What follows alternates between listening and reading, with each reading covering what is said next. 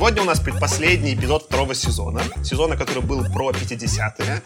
И мы будем обсуждать книгу Дэймона Найта «В поисках чуда» «In Search of Wonder».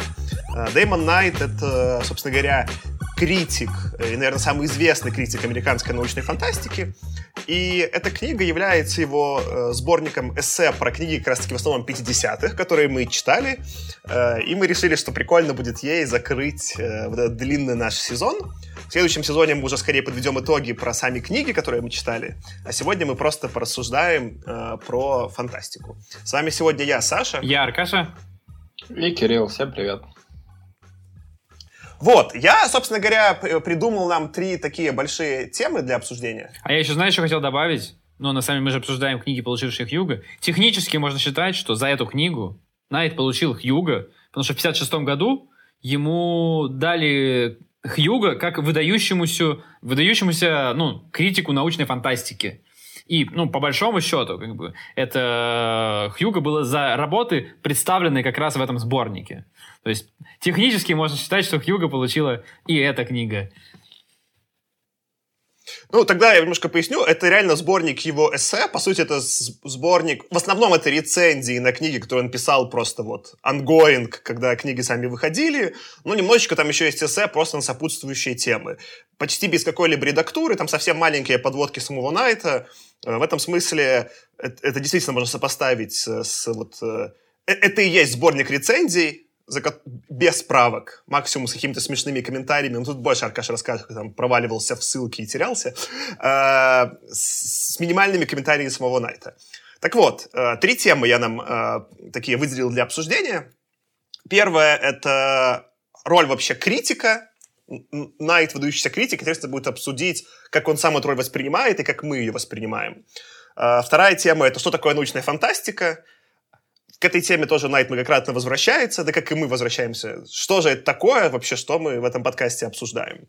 И третье, наверное, мы поговорим про сами эссе и авторов. Он там упоминает очень многих авторов, тех, что мы читали и в первом, и втором сезоне. И смешно было почитать теперь его критику, не какую-то выжимку на Википедии, а как он реально кого-то любит, кого-то хейтит. Э, интересно, насколько это пересекалось или нет с нашими ощущениями. Э, ну что, погнали. Давайте, наверное, начнем с первого, с роли критика я здесь выписал, собственно говоря, сам Найт. Э, ну, мы не будем делать рекап этой книги, пересказ. Во-первых, это невозможно. Там, ну, как бы это... Я не понимаю, как делать вообще у э, нон-фикшена пересказ. Э, но я какие-то тезисы просто для себя важные выписывал. Вы дополняйте. Э, я, опять же, выписывал скорее то, что мне было э, важным. Э, я три такие главные тезиса э, заметил, как вот Найт рассуждает про свою роль как критика – Первый он говорит, он пытался относиться к научной фантастике серьезно. Он скорее, вот особенно когда начинал писать свои эссе и рецензии, фантастика была такая слишком гетто и такой жанр скорее низкий. Он говорил, нет, буду литературу оценивать. Он, по крайней мере, декларирует такое намерение у себя в тексте. А второе, он говорит, что, соответственно, как критик он что может делать? Он может взять вот какой-то нож критика и пытаться разрезать э, на кусочки произведения критическим взглядом таким, да, и понять, э, а работает оно все еще после этого? Соответственно, вот у него такой очень э, дедуктивно-рационалистический подход к самой критике декларируется. И третье, что я выписал, он говорит, что он хотел бы писать эту критику не для своих современников, ну, хотя и для них тоже, но и с некоторым прицелом на будущее, что не просто про состояние сейчас, а про то, что будет, как бы, что останется в самом жанре и истории научной фантастики. А, вы что-то еще к этому хотите добавить про его подход? Ну, мне еще запомнилось, что он, мне кажется, по-моему, явно прописывал, что он как бы разделяет такое, ну вот, критику и ревью. Как бы он, по-моему, говорил, что там, ну, критика, ну, это, это не разнос. Хотя, на самом деле, как бы, конечно, если мы еще дальше обсудим, иногда он занимался откровенным разносом. Как бы он говорит, что, ну, я даже по-дружески, как бы, ну, не, не будет такого, что тут по-дружески так хорошо похвалил. Ну, нет, я, говорит, критикую, и э, он пытается, насколько я помню, все-таки там слабые и сильные стороны, как с точки зрения и научной фантастики, и науки, и как с точки зрения литературы вообще, все-таки подчеркивать. И именно вот ревью это не как ему понравилось, не понравилось, он говорит, что критик, критик, должен как бы разбираться, ну, что здесь вообще работает, и как это, ну, с жанром, вот, может быть, в некотором смысле взаимодействует. Мне кажется, он вот это тоже подчеркивал в своих эссе, в одних из первых. Э, класс. Я, собственно говоря, зачем эти вообще пункты перечислял, и твой отлично дополняет это повествование. Э, и вот обычно начинал всегда с вопроса «Как вам?». Я вот отвечу сам сначала на вопрос «Как вам?», потом, может быть, вам задам про эту книгу. Э, мне мысли, собственно говоря, точнее, постулаты, вот эти тезисы, которые он декларирует, если это такая вот декларация, критика, да, вот как была декларация независимости, я сейчас третьего Assassin's Creed прохожу про гражданскую, о, не гражданскую, а про э, войну за независимость в Америке, поэтому у меня все про, ну, декларация независимости. Э, как тезисы, они мне нравятся, но в целом я книгу оценил очень плохо, потому что, на мой взгляд, ни с одной из поставленных задач Найт не справляется. Он, э, на мой взгляд, остается весьма субъективным, крайне негативным и местами довольно поверхностным. И в этом смысле ты вот, Аркаша, упоминал, что ему дали Хьюга именно за критику. Я там какой-то супер большой глубины именно самого критической мысли не увидел. Но сначала тогда вопрос, а как вам-то его, собственно говоря, э, сама критика на это? Слушай, мне было довольно сложно оценивать, э, хотя бы потому что многие книжки, которые он э, описывает, я как бы не читал, поэтому, знаешь. Э, я тут э, как раз-таки, наверное, понял, что мы с вами достаточно по поверхностно в плане э, охвата, наверное, тоже прошлись. В том плане, что даже наш достаточно большой сезон, он, в принципе, достаточно большое количество книжек реально хороших, он э, не включил, к сожалению. И здесь, э, мне кажется, как раз э, это подчеркивает важность достаточно критика в тот момент, потому что э, сейчас, условно, есть интернет, где ты можешь выложить какой угодно контент, и, в принципе, люди сами там выбирают, будет или нет. А в случае с научной фантастикой 50-х, там как раз относительно небольшое сообщество, но при этом все еще достаточно много авторов, и у тебя, как у редактора или у критика, на тебе лежит довольно большая задача, потому что ты должен отобрать то, что там это сообщество все-таки увидит, так или иначе, да, будет прислушиваться и так далее. И на тебе большая задача в том плане, что ты должен стараться быть объективным, насколько ты можешь. А это сложно, потому что, помнишь, мы в прошлый раз обсуждали, что у нас с тобой вообще вкусы очень расходятся. И это нормально, если мы там просто в подкасте это обсуждаем и делимся. А если тебе, э, по сути, нужно выбрать, что увидит э, широкий круг зрителей или нет, это сильно усложняет задачу. И второй момент, что тебе при этом надо достаточно много читать, да, то есть тот же Astounding, там достаточно много рассказов и так далее, и понятно, что люди, которые там критиковали, ну, делали критику а, или редактировали, они читали еще там на порядок больше. И э, тут такое, что это важно, быть объективным сложно. В принципе, какие-то довольно интересные замечания, стромные, и он, э, мне кажется, находил. Вот я тут продолжу. Он, правда, зачастую находил действительно остроумные замечания. Где-то он э, прям вот, ну, очень ловко и красиво и остроумно разносил. Где-то он, наоборот, э, писал такие поэмы прям любви, можно сказать. Я думаю, мы еще поговорим про это подробнее. Это ты про Хайнлена, что ли? В том числе. В том числе. Э, но мне показалось, что у него у самого действительно не получилось, вот как вы сказали уже, э, полностью быть критиком. И он остался, ну, не остался, во многих эссе из тех, которые я прочитал. Я прочитал не все, я, я не читал, на самом деле, на книги и рассказы, которые я вообще даже не знаю, кто это. Uh, то есть я читал, прочитал на все, что мы читали, и на все, ну, практически все там, на авторов, у которых я там более-менее знаю, там, и хотя бы представляю себя как-то.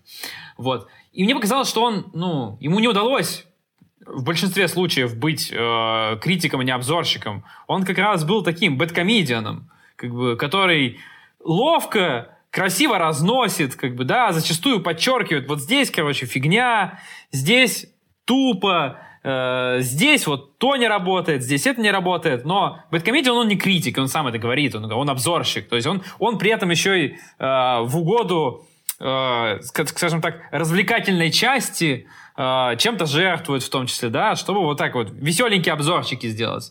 И у Найта часто его эссе, мне кажется, вот в эту сторону тяготели. И это, это не то, чтобы плохо, да, но как бы они были не критические все-таки эссе, это были обзоры. Как бы иногда разносные, иногда веселые, но все-таки такие обзоры, они вот не какая-то там вот критика абстрактная и объективная. Как бы субъективщины, вот самое главное, что субъективщины было очень много. Я прям иногда подмечал, как он за одно и то же, прям за одно и то же гнобит просто, как бы, и убивает, там, как бы, полощет Ван Вогта, например, да, а потом похожие вещи абсолютно не замечает, как бы, у тех, кто ему нравится. Я тогда, ну, Аркаш, спасибо за э, этот наброс.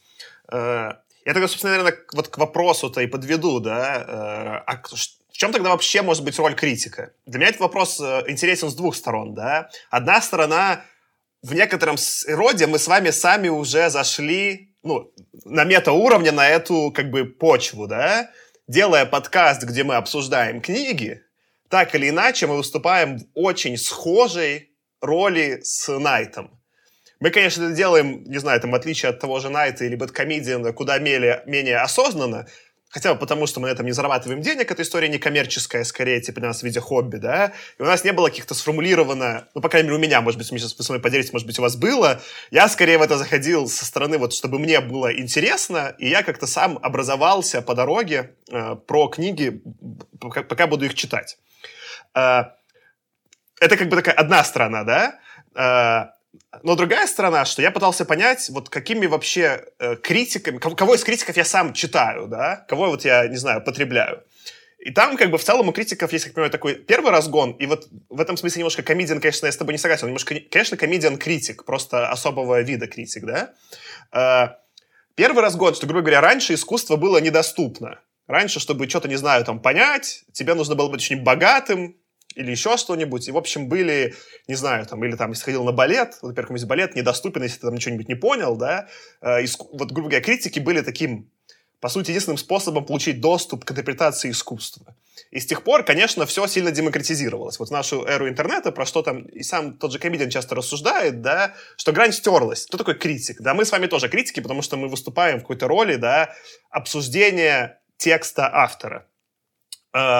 Но по факту эта роль никуда не делась. Я вот думал, что, э, ну вот, э, с Бэткомедием сравнение очень сильное, потому что действительно, вот, что мне не нравится в Бэткомедиане, я Бэткомедиана смотрел и перестал. Не нравится следующее, что он в первую очередь негативит и просто как бы пытается строить шутки, на мой взгляд, не очень интересные, поверх э, контента, над которым он прикалывается. Поэтому у него никогда нет цели быть объективным, у него цель всегда, он смотрит через призму, как постебать с его там неким специфичным чувством юмора. И всегда его постебать, оно сносится, ну, всегда там у него одинаковый прием, что с чем не сходится, да, вот типа тут А, тут Б, ой, смотрите, между ними э, пробел, ха-ха-ха. Там вот примерно по такому образу все построено. Есть как бы другие критики, которых я реально, э, э, ну, читаю или, или смотрю. Один, которого часто упоминал, это Патрик Вильямс, который рассуждает про кино. Uh, есть, наверное, схожий персонаж, чем-то схожий. Это Долин, который мне нравится меньше, но мы вот с вами, когда смотрели, собственно говоря, э, как же он, «Синхроник», я забыл, как он по-русски назывался, но мы «Синхроник» смотрели. Там в конце мы смотрели в Кара, это был кинофестиваль, и Долин в конце что-то рассказывал про фильм. И мне вот э, жанр Долина нравится больше, потому что он скорее э, в роли такой выступает образовательный. Он неким образом анализирует текст, ну, текст в широком смысле, как медиа, да, пускай будет кино, текст, и текст, текст, ну, в смысле, вот что-то, да, э, контент. Он анализирует текст э, таким образом, чтобы мне, как человеку, может быть, менее сведущему и менее начитанному, я вышел с большим количеством мыслей в своей голове про то, что я увидел, и как-то это больше контекстуализировал в масштабе своих знаний. У Долина это в совсем мягкой форме, он такой скорее в роли немножко популиста выступает, что неплохо, но поэтому мне, например, не так интересно, да, его смотреть. А Патрик Вильямс, он берет какие-то темы и очень глубоко в них погружается. Например, у него было последнее видео, он там рассуждал, как устроены needle drops, когда используют не специальный саундтрек для фильма, а какой-то трек уже существующий. И вот он кучу там, что-то сотню фильмов обсудил, их там все категоризовал. И я теперь знаю про то, как музыка используется в фильмах, 10 раз больше, в 100 раз больше, чем знал до этого. За это знал ничего, теперь такой, о, как бывает, да? И это такая роль некоторая образовательная. И вот, на мой взгляд, Найт в этой роли образовательной Э, не особо справляется. Из-за того, что это вот как бы шуточки, да, они во многом месте... Уст... некоторые из них все еще остроумные. В некоторых местах я поражал и такой, ах ты хорошо, типа, в остроумии на, на эту... Вот, смешно подстебнул, да. Я бы тоже так хотел подстебнуть, очень классно. Э, но в целом вот какой-то именно образовательный он ролью не справляется. И к тому, что ты, Кирилл, э, что ты упоминаешь, с одной стороны, Найт же говорит, я хочу говорить про то, что в историю войдет. И вот я читал эту другую книгу, которая была The World Beyond the Hill, да, Паншиных. И они тоже обозревают всю историю фантастики, в основном фокусируясь на тех же самых 40-х, 50-х, про которых говорит Найт. И часть авторов, которых мы не читали в подкасте, но которые для Америки были значимы, они там упоминают, да. Но, во-первых, эта выборка сильно уже, чем у Найта. То есть Найт в этом смысле, он как будто просто вот про все фильмы, которые вышли в кино, рассуждает. А Панчина уже рассуждает про те фильмы, которые вошли в историю. И в этом смысле, конечно, Найт не справляется. И после прочтения Панчиных, даже не, про те книги, которые я не читал, я понял, в чем был вклад, ну, хотя бы косвенно авторов, и почему они были важны. Читая эссе Найта, понять мне было ничего невозможно. Я даже читал эссе Найта про тех авторов, например, там вот про Мура он часто упоминал, и про Катнера, по-моему, они вместе писали. И вот он, много эссе было у Найта про них, и много было расширения у Панчиных, но из Найта я понял, не понял вообще ничего, да. Э, вот. Ну и вот я для себя как бы сформулировал, что как минимум я вижу в критике часть про образование и часть про развлечение. Мы, кажется, выступаем чуть на обеих платформах, но больше в сторону развлечения. Вот Бэткомедиан, он совсем в развлечение ушел, да, как бы какой-нибудь. А Панчина совсем в сторону образования. И мне, конечно, более интересны чуваки, которые именно выступают в образовательной роли и каким-то образом, ну, не то что влияют на вкусы, но, э, ну, не знаю, как вот... Э, помогают из опыта просто потребления контента сделать нечто более значимое и лучше его контекстуализировать. А что вы думаете, зачем вообще критики-то нужны? Ну, слушай, э, я согласен, что крутые какие-то штуки, ну, крутые критики, которые тебя немножко декомпозируют и объясняют. Мне, кстати, в какой-то момент, э, вот как раз Аркаша, когда рассказывал про комиксы какие-то марвеловские, ну, про фильмы, когда мы там вот стоим возле октября на Арбате, вот, и, ну, что я такой, а, вот она про что было, это было круто. И сейчас, кстати, у Кинопоиска довольно неплохой на ютубчике есть разбор по всяким э, тоже там э, каким-то фильмам, каким-то моментам, которые почему-то добавили и так далее. Например, про то, что там... Я вот недавно посмотрел, как они разбирали шоу Шенк Redemption, они такие, обратите внимание, что там типа искупление в названии, и там про то, что это как раз про то, что чувак там не про побег вообще, а что человек растет как будто немножко.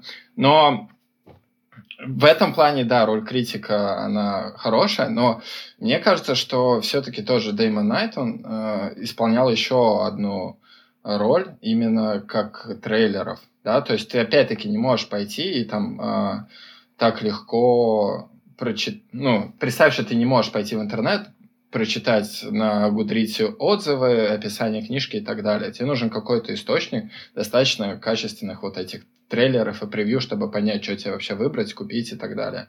И мне кажется, что он даже вот больше с этой точки заходил, потому что лично я, честно говоря, несколько книжек засейвил, которые такой, М, было бы интересно посмотреть, при том, что у меня доступ гораздо шире уже сейчас. Вот.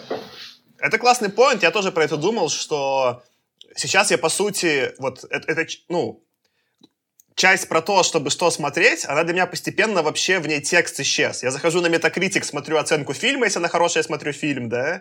И я захожу на Goodreads, смотрю там оценку книги, если она нормальная, я как бы читаю книгу. И действительно такой опции ну, вот этой массовой агрегации данных, чтобы что-то там прикинуть, как зайдет или не зайдет, в то время не существовало. Э, и отчасти, наверное, на это ее покрывает. Что для меня было, кстати, интересно, что отличается от нашего Ты времени знаешь... точно. Да, извини, продолжай. Тут еще э, крутая штука, мы говорили про объективность, и тут фишка, что, возможно, даже критику не обязательно быть супер объективным, в том смысле, что у тебя, представь, что у тебя есть пять критиков, и кто-то ну, ближе к тебе, да, по вкусам, каким-то восприятию, ощущениям и так далее, а кто-то дальше. У тебя есть один чувак, который может вообще абсолютно не объективно э, оценивать, тем более, что такое там объективность в смысле искусства. Она, конечно, есть какая-то, да, там, но все равно с, с допущениями. Но вот есть этот критик, и ты такой в 9 из 10 случаев книжка, по которой он говорит, что она торкнует, торкает, тебя она тоже торкает. И вот в этом смысле это важная его задача. Э, я вот тут хотел вставить свои 5 копеек. Сначала не примену, как въедливый засранец, э, отметить, что ты, Саша, сказал про Мура и Катнера, но Мур — это жена Катнера, она не склоняется, она Мур и, и Катнера. Э, а, я, я просто читал только в английской версии с аббревиатурами, я не понял, кто из них мужчина, кто женщина. А я даже не сексист. понял, да, что за Мур. Я такой пошел искать, а потом понял, действительно, Катнер очень много писал со своей женой, я не знал. Это был как раз вот интересный факт. И это как раз вот, знаешь, вот такие интересные факты. Это то, что я как бы жду от критика. Вот ты правильно сказал про образовательную цель. Когда я вот, когда я читаю ревью книги, да, я вот воспринимаю это как почитать, не почитать. Как бы, я послушал, как бы, зашло, как бы, какое-то вот коротенькое, да, и я, ну ладно, пойду читать. А от критика я жду, наверное, какой-то истории, когда я э, пойду вот по статье критика, или могу пойти, во всяком случае, как как по статье Википедии, короче. Я в 10 разных мест могу утечь, которые мне интересны, и еще много чего накопать. И это будет все связано с тем, что я только что там прочитал, ну вот, если я прочитал ту книгу, которую обозревает критик. У Найта все-таки этого не было много. То есть про Мур интересный факт, да, но скорее как бы это потому, что я просто про Катнера не так много знал. И кроме этого, да, я ничего не могу как бы посмотреть, ну, никуда укатиться. Он ни какие-то ссылки не ставит, не пытается как-то с чем-то связать это. Он просто говорит, ну вот тут вот забавно, тут прикольно, это серия рассказов, вот про это было весело, а вот это не очень работало. А еще у Катнера с Мур стили похожие, э, иногда даже сложно различить, кто из них где пишет, как бы. Но вот здесь вот я понял, вот этот рассказ был характерен для Катнера, а вот этот вот почти весь Мур писала. Ну, то есть, да, прикольно, как бы, это сам по себе прикольный факт, но я никуда дальше не пошел, как, как по Википедии путешествовать, да. И такого много у Найта. То есть он пишет просто про впечатление, он интересно пишет про впечатление, он иногда субъективно совсем, иногда все-таки действительно достаточно, достаточно объективно это пишет, но он не набрасывает мне кучу ссылок, и действительно я не могу вот э, сейчас, читая это из 2020, ну, 2021, да, понять, как бы, почему это было важно тогда, как бы, да, или понять вот сейчас, а почему это стало важным по статье Найта. А мне казалось, что критик должен вот такое подмечать. Вот даже про ссылки там было забавно, что там вступление есть у этой книги, в моем издании, во всяком случае, которое я читал. Вступление от э, Энтони Баучера, это тоже такой известный писатель и критик, и у меня была такая прикольная история, я там буквально прочитал первые два абзаца, а в третьем абзаце он начинает перечислять каких-то известных критиков. И он среди них Генри Бот, стоит звездочка, и такая ссылка, так, доктор Азимов, извините, пожалуйста, как бы, э, но, но это всего лишь алфавитный порядок. Я такой думаю, почему он извиняется перед Азимовым? Как бы, кто такой Генри Бот? Я пошел искать. По каким-то путям я нашел какую-то статьи, ну, подборку статей про то, как Генри Бот это какой-то известный тогда действительно критик. Ну, сейчас же там забытый, потому что он в первую очередь критиком был, и работы его потерялись э, по большей части. Он реально, у него был срач, короче, такой, ну, вот этих палп-журналах, типа по переписке срач, как бы, э, с Азимовым, потому что он написал сначала одну разносную просто статью, ну, статью на второе основание, а потом разносную просто статью на конец вечности, Азимов тогда не выдержал. Написал в каком-то журнале открытое письмо Генри Боту. Тот ему потом отвечал на это открытое письмо, что я как критик считаю, что я имею право то-то, то-то. И как критик я это право реализовываю. И потом они как-то друг с другом еще помирились. Я, короче, почитал, узнал, это было прикольно. Но я как бы из предисловия, как бы, да, Баучера, вот на такую прикольную историю наткнулся. А у Найта я мало натыкался на такие истории почему-то. Не знаю почему, как бы мне хотелось бы больше. Класс, я тогда вот эту мысль, которую я не успел наброшу. Я вот единственное, что заметил, что еще прикольно сравнивать с нашими днями. Ну и в целом это, это скорее даже может не, не, не только наши дни вопрос, но еще вопрос американской культуры этих отзывов. У них реально принято подробно спойлерить весь сюжет. Вот ты, Аркаша, нас спрашивал в канале, стоит ли нам спойлерить весь сюжет. И для меня вообще это не значимо. И на самом деле даже вот мы живем в такое время, где на YouTube часто бывают типа отзывы со спойлерами и отзывы без спойлеров. И вообще уже есть культура на YouTube, там, например, если спойлеры говорить, типа, внимание, спойлеры, там, перемотайте нас настолько-то, да. Это вот как бы уже некая типичная... Теперь как бы рассказать подробно, в чем сюжет, это считается зашквар. Это единственный метод, которым работает Найт он начинает с максимально подробного пересказа сюжета. Более подробного, чем мы в любом выпуске у нас делали. Он прям дотошно со всеми вот, ну вот, что... Это как бы первая важная часть. И я смотрел, когда вот сейчас там отзывы часто на кино американские, они тоже там на половину состоят из пересказа сюжета. И я не очень понимаю, зачем, почему это так важно. Э, почему вот просто не как в трейлере, да, задать сеттинг, и поговорить. Ну и где нужно согласно сюжет, потому что это может быть важно, да. Потому что он пересказывает сюжет не только... Иногда это важно, он говорит, вот тут нестыковки, там, ну, тогда поясняет. Понятно, что тогда нужен сюжет, да. Но часто он просто вот как, ну, экранное время забивает. Так, а теперь перескажем, в чем сюжет. Э, и вот э, э, явно спойлеров тогда не боялись. Это вообще было как бы, а, знаешь, про что книга, только еще больше прочитаешь. Как-то вообще людей не парило. Справедливости ради, Найт все-таки местами, местами, я, я точно запомнил, я обратил на это внимание именно поэтому, что, ну, зачастую он спойлерит, но местами он все-таки говорил, а вот тут вот интересный момент, но я не буду раскрывать его читателям, пусть уже знакомятся, прочитав полную книгу. Я такой, блин, серьезно, что ли? Мне уже даже интересно. Я шел на Википедию, смотрел, что там было в этой книжке, как бы, э, вот. Но в целом, как бы, мне кажется, сама эта культура боязни спойлеров, она ну, молодая совсем. Мне кажется, ей там лет, ну, 10, может быть, 20, не больше. То есть, мне казалось, вообще никогда сильно спойлеров не боялись. Но там еще, возможно, относ... соотносящийся момент, что он там где-то рассуждает про британскую литературу и э, американскую. Он вообще довольно любит э, к этому обращаться, что, мол, британцы, они пишут по-другому, сразу узнаваемо, что это вот совсем не мы. Вот, и он там говорит, в частности, что вот а, британцы, они зачастую больше про какое-то содержание, а вот американский sci-fi, он про форму. Ну, если у тебя что-то больше про форму, то тебя спойлеры, вообще говоря, уже меньше волнуют. Может быть, это соотносится. Вот. А, слушай, Аркаш, ты сказал, что культура спойлеров э, не так давно. Я эту мысль еще от кого-то слышал, но я не уверен. Почему ты так думаешь? Если честно, ну, я просто... Где-то я смотрел на Ютубе про это. Сейчас я не могу тебе ссылку принести. Возможно, ты от меня слышал, возможно, я тебе это же пересказывал э, как-то в другой раз. Но я то ли читал какую-то статью, то ли... Ну, я не могу сейчас сослаться, извини. Но вот у меня вот осталось... четко зафиксировалось в голове, такая история, что сейчас как бы спойлер, вот, вот помечать как бы все, знаешь, тегом таким спойлер, чтобы там раскрывашечкой было. Ну, я так понял, что ну, не, не так давно это сформировалось.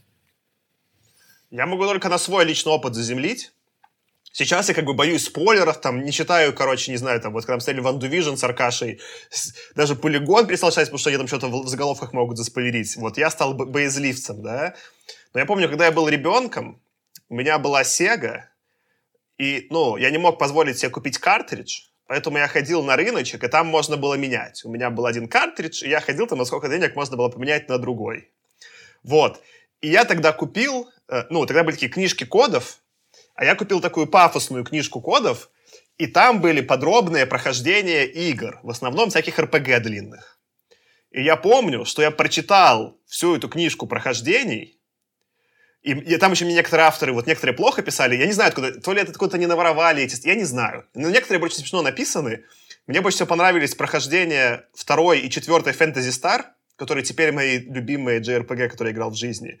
Я сначала прочитал прохождение Fantasy Star э, просто ради сюжета второй и четвертой по три раза, а только потом, ну, вторую я достал где-то картридж тогда, причем там была проблема, что сначала мне продали, ну, бракованный без батарейки, она не умела сохраняться, потом я нашел картридж с батарейкой, и я знал, там, когда в какой-то момент ключевой персонаж умрет, я пытался его прокачать, чтобы он не умер, его не убили, а это было невозможно. Я все равно в слезах, помню, малой ушел от приставки, потому что персонаж умер. И потом уже я там э, на, на эмуляторе в универе проходил четвертый Fantasy Star. И меня вообще не парило, что я знаю, что будет происходить. Я такой, быстрее бы это произошло, да? Сейчас, когда я про это думаю, мне кажется, какой-то нонсенс. Я бы так вообще не смог. Я когда знаю, что будет, мы смотрели вот с Аркашей Ван Division, и меня там типа одну штуку заспойлерили в статье, я такой, блин, сейчас будет неинтересно. Я сидел, думал, типа целый эпизод, как мне будет неинтересно, да? Хотя вообще, ну, раньше вообще это не волновало. Так что ну, вот на моем личном примере, не знаю, как вся культура, но я точно изменился и стал как-то слишком на это много внимания обращать. Мне кажется, еще знаешь, там какой-то формат как бы, потребления контента был другой, да, то есть если сейчас как бы ТВ-шоу, это, знаешь, типа вышло там, вышел весь сезон Игры Престолов там, не знаю, там на Netflix или там HBO Max или на чем он там выходил, и как бы кто-то посмотрел как бы в первый день, и все, и пошли спойлеры, а кто-то не сразу посмотрел, и более того, ты спойлеры сразу увидел, как бы ты сразу в соцсеточку лениво листая увидел спойлеры к этой несчастной «Игре престолов». Вот. И ты сразу его можешь, в принципе, увидеть. Как раньше было. Раньше это показывали по телеку. Если ты как бы сел в 7 вечера, как бы, ну, его, в общем-то, посмотрел, и все посмотрели твои знакомые, то ты на завтра, встретившись, я не знаю, на работе там с коллегами, по это потрещишь. А если ты не посмотрел, то они, наоборот, тебе расскажут, что там было, потому что ты повтор не посмотришь. Какой еще повтор? Когда там этот повтор будет? Через год покажут еще раз. Вот. И, наоборот, спасибо скажут, что тебе пересказали. Как бы. Ты рад, что тебе спойлернули, потому что ты пропустил серию. Вот. И, ну, с книгами, конечно, не совсем так работает, но тоже, как бы, опять-таки, ну, с книгами и сейчас не так сильно боятся спойлеров, как, например, с сериалами. Я в основном как бы по поводу кино и сериалов это чаще гораздо вижу. Ну, про спойлеры же, у них, я так просто думаю, у них есть такой эффект, что они, вообще говоря, редко реально влияют, как будто. Ну, то есть, э, условно, там, взять какой-нибудь Гарри Поттер, и там есть таких два major спойлера, которые тебя могут прям реально подиспортить книжку.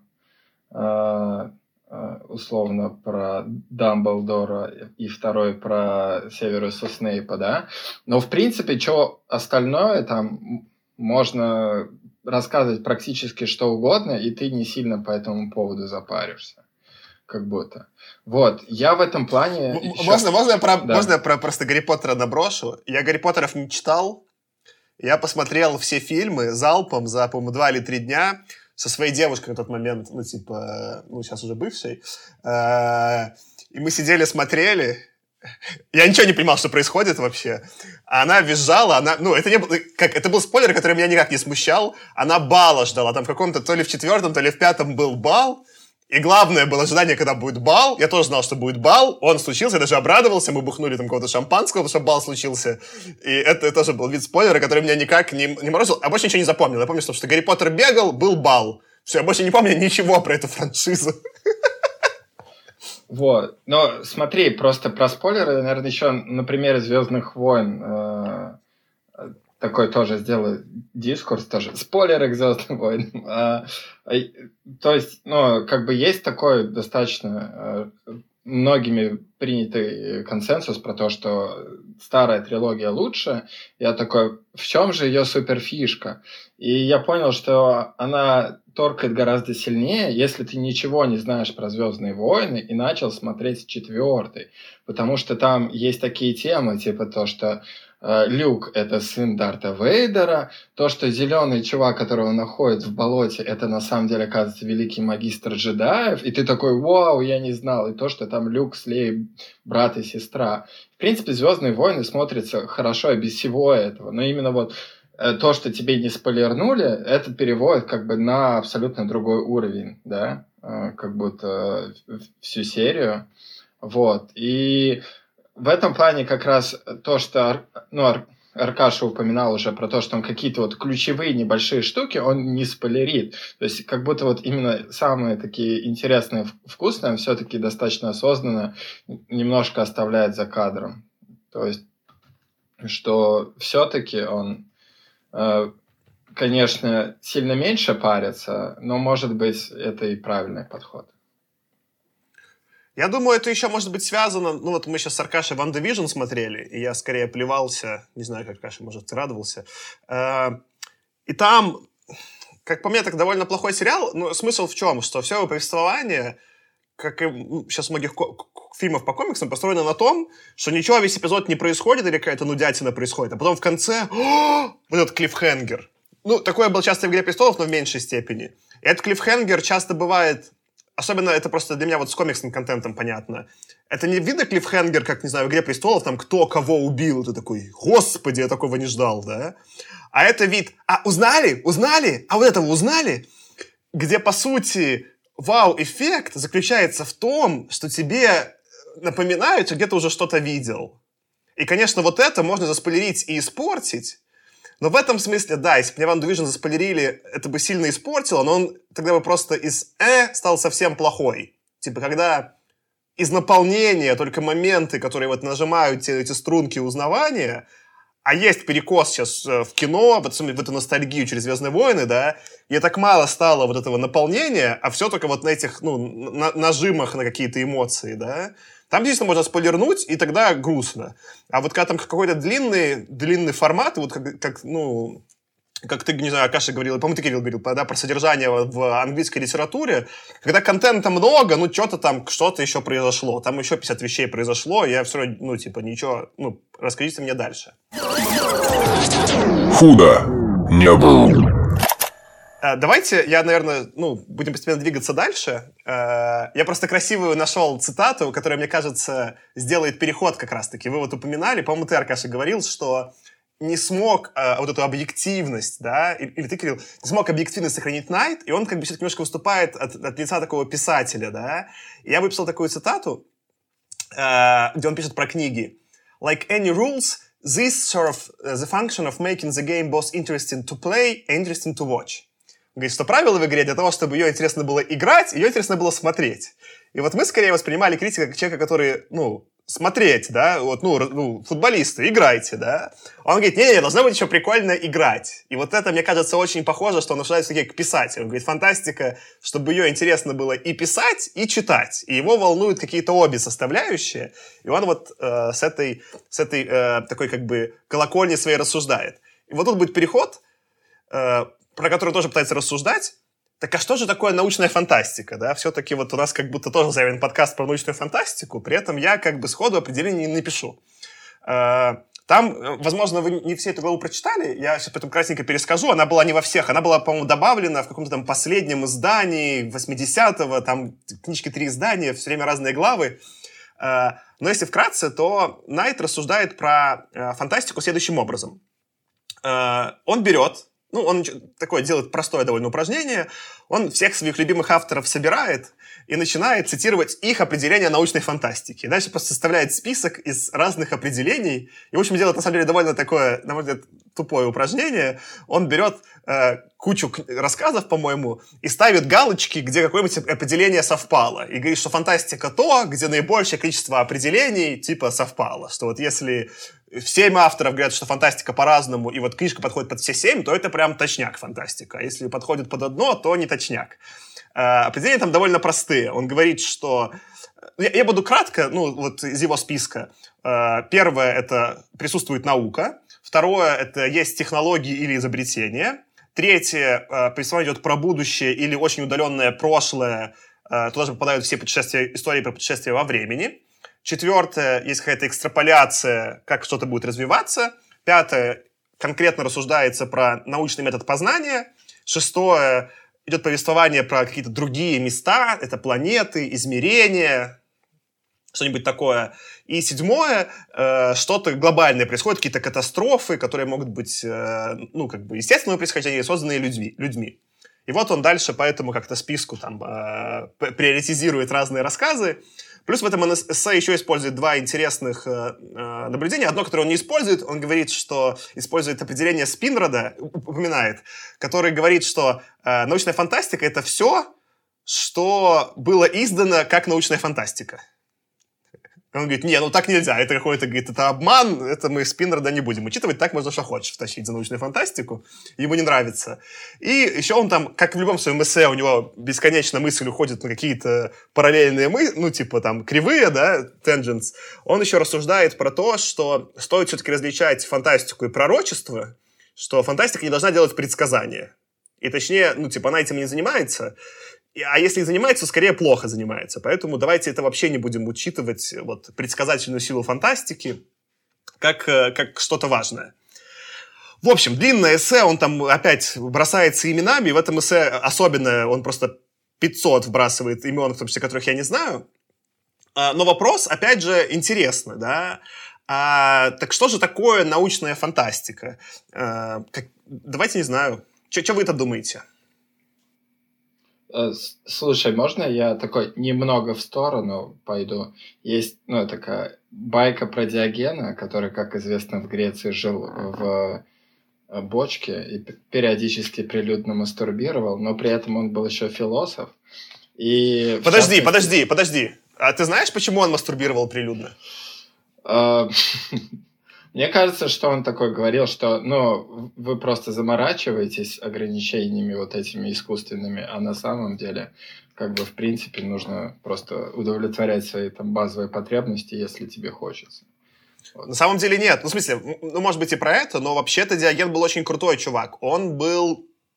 Э, по сути, он был такой провокатор, и он, его можно отнести к стоикам немножко. А у стоиков какой был главный вообще разгон, да? Что, просто видите, мы на территории философии, мне тоже было интересно, зачем Диоген дрочил на площади. Он ходил на Агору и дрочил там. Зачем? Вот. А э, он про это же рассказывал. И рассуждения очень простые, что часто, ну вот, э, люди, может быть, со стойким здесь неправильное сравнение, но смысл такой философский, да, что э, стоит различать события и тот смысл, который мы ему придаем. Например, у себя вот Марк Аврелий писал в дневниках, он говорит, что если вы задумаетесь, то секс — это ну, событие, где какие-то одни куски кожи потерлись о другие куски кожи, а потом появилась липкая жидкость. Значит, это так и писать, типа, э, да? Э, дисгастин. Но люди, там, не знаю, в секс и любовь э, добавляют много разных смыслов, что это про близость, что это, не знаю, там, про создание детей, про продолжение рода, что это в целом, типа, про развлечение. Ну, можно эти разными смыслами наделить. А, и философы, собственно говоря, включая Диогена, говорили, вы не путайте. Нужно различать все-таки события и смысл, который вы наделили и приходя на площадь, делая эту провокацию, он, по сути, явно показывал, ну, он говорит, что вы-то беситесь, вы же такие же, вы тоже как бы все время смысл просто попутали с событием, и теперь на меня злитесь. И в некотором смысле он как бы вот провоцировал людей на то, чтобы они вышли из вот этого своего закрытого сознания, где они просто, э, ну, у них смешалось, они думают, что Агора только так здесь и можно жить. Он говорил, не-не-не, можно жить по-разному. Ну, Диоген был крайне в этом смысле радикал. Он прям все, говорит, и так жил, он говорит, я буду прям сильным провокатором, чтобы вы все время не думали, что у вас все по гладко пойдет. Вот. Э, и в целом, он, в этом смысле, он, типа, это был, ну, перформативный акт. Он, как вот любой современный художник, он шел и делал какой-то акт, чтобы обратить внимание на то, что по факту происходит на площади. Он говорит, да хуже же не я, вы ругаете меня, то, что я драчу, а там чуваки вон решают, кого убить сейчас за углом у колонны. Кто хуже-то? Вы, что, вы, что вы вообще? Диоген был очень крутой. Ну, в общем, да, если бы он был современным художником, он бы, возможно, самым классным был. Вот, но я просто про другую байку расскажу. Так получилось, что он жил примерно во времена с Платоном, вот, и тогда они соревновались, кто круче даст определение, что такое человек. И так как э, греки еще не знали там условно кенгуру, то Платон такой остроумно, как ему кажется, сказал, что это двуногое без перьев. Ну, потому что двуногие были только птицы и люди. Вот, и, короче, как-то день Платон сидел в, шко... в какой-то своей школе платоновской, объяснял философские концепции ученикам. Вот, и тут забегает, короче, Диоген, кидает в него ощипанную курицу, говорит, смотри, человек побежал. Вот, и, и в этом смысле, ну, как бы какие-то прям супер строгие определения, это же всегда немного искусственно, но для себя я как бы, э, вот то, что ты сказал, что э, научная фантастика, то, что опубликовалось под тегом научная фантастика, это чуть ли не самое, по-моему, правильное. Но для меня то, что вот классно, опять-таки, мы в прошлый раз, когда объясняли, что это достаточно сильно, что если, и чтобы при этом это не сильно противоречило какой-то научной картине мира. То есть, да, понятно, что если ты там... Ну, это вот как раз э, вторая часть, она немножко отделяет от какого-нибудь там совсем фэнтези, да, то есть э, где там э, что-то... Э, первая, она как раз дает э, простор для фантазии и для того, чтобы залезть. И тут еще интересно, что опять-таки по этому сборнику эссе видно, что достаточно много думал про какое-то общество, много про то, что, что будет, если коммунисты атакуют, что будет, если там... Все, он 1984, по-моему, упоминал раз 100 просто во всех разных эссе, еще раз 20 замятин он такой тоже говорил. То есть, и, в общем-то, если подумать, вот то, что ты перечислил из этого всего, оно вот именно с развитием общества, оно так чуть-чуть, ну, не то чтобы не соответствует, но как бы это же не про технологическое развитие, а про социальное, но мы все равно это как бы считаем научной фантастикой, да, во многих. То есть 1984 это все-таки научная фантастика, но на грани. Тут, мне кажется, я вот упомяну то, что Найт писал не в том эссе, которое, про которое Саша говорит, а в одном из первых в этой книге, даже на самом деле не то, что в первом эссе в этой книге, буквально в третьем абзаце, Найт пишет, что вообще термин научная фантастика, ну, ну и вообще, на самом деле, научная фантастика это тоже такой перевод вот science fiction на научная фантастика, он тоже такой своеобразный и тоже определенный такой вот флейвор добавляет и, ну, своеобразное понимание. Он говорит, что вот термин science fiction вообще такой не очень хороший, э, ну, потому что он заставить двух энтузиастов согласиться э, насчет определения этого термина, как бы не приведет ни к чему, кроме разбитых кровь кулаков как бы, и, и вообще термин плохой, как бы, я бы поменял, пишет он, мне вот нравится, ну, ему нравится на эту, э, предлагаемый Хайнлайном э, термин speculative fiction, такое, не знаю даже, как это перевести, то есть спекулятивная фантастика тоже будет не совсем правильно. Это такая, спекулятивная, спекулятивная литература. литература. Да. И спекулятивная, недокументальная литература. Вот, ну, если да. совсем аккуратно. И вот в этом смысле, когда мы говорим спекулятивная литература, как бы, да, 1984 уже как бы больше выпадает, да, как бы ты какой-то научности не требуешь, но при этом все равно, как бы, ну, э, э, кажется понятно, почему попадает. Но определение такому дать будет еще более сложно. Но тут вопрос вообще, а нам нужно определение или нет? Мне кажется, тоже как бы есть некоторые, как бы, э, как сказать, ну просто мы согласились, что вот это вот научная фантастика и вот это научная фантастика, да, ну вот, вот окей, согласились, а дальше смотрим по похожести. То есть зачастую как бы мы, может быть, и не, не требуем какого-то такого определения, чтобы вот четко было, по определению подходит под научную фантастику, это будет научная фантастика. А это не будет, потому что вот определение у нас есть, как бы, ну нет, это все равно спектр большой. Поэтому, ну, я не вижу ничего страшного. А вот в плане определений, если вот все-таки даже давать какие-то определения, я могу привести э, похожее на то, что сказал Кирилл, э, определение, которое э, Найт цитирует Хайнлена. Я вот вольный перевод дам, что Хайнлен пишет «Литература, э, ну, научная фантастика — это литература, в которой автор показывает знакомство э, с природой и важностью научного метода и с равной значимостью принимает и огромный объем знаний человека, полученный через него, ну, через научный метод, и также и то, как этот научный метод э, повлияет на человека в будущем. Вот у него вот такое определение у Хайнлайна, э, и Найт там еще с ним спорил, что да, определение в некотором смысле хорошее, но только в том смысле, что оно описывает хорошую научную фантастику, но не всегда описывает плохую.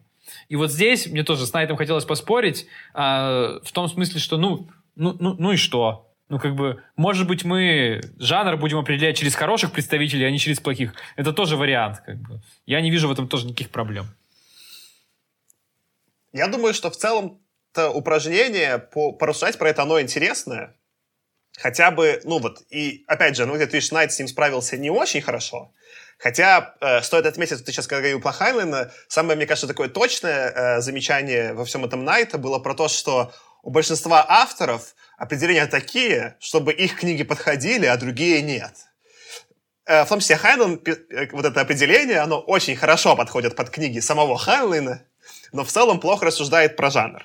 И ты, Аркаша, забавно заметил, что в этом-то смысле в русском э, интереснее словообразование, да, потому что фантастика, если брать слово научное, она скорее означает это вот speculative fiction, да, если так дословно переводить, то фантастика примерно и есть speculative fiction.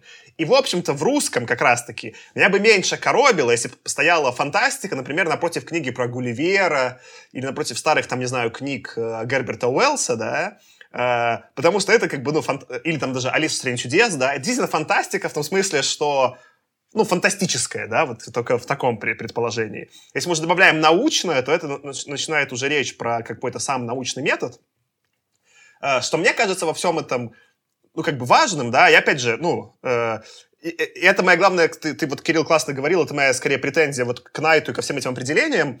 Ты прав, что как только мы начинаем что-то раскладывать по полочкам, то мы, ну, само по себе это упражнение может быть полезное, например, так в терапии происходит, но оно каждый раз упускает из виду, что есть что-то невысказанное. Э, мы чуть позже, когда будем говорить про, про Ван Вогта, да, э, ты никогда не можешь реальность один к одному соотнести со своими э, жесткими категориями. В этом смысле есть системы категорий более удачные и менее удачные. И мне в этом смысле система Найта нравилась меньше всего, потому что она скорее просто, ой, давайте все обобщим, да. Мне больше нравятся системы, опять же, как у выходца из науки, как и у вас, наверное, да, которые за счет меньшего количества предположений охватывают большее количество случаев, да. Я вот, ну, более э, красивые теории люблю. В этом смысле теория Найта не красивая. У меня скорее такая будет к ней претензия.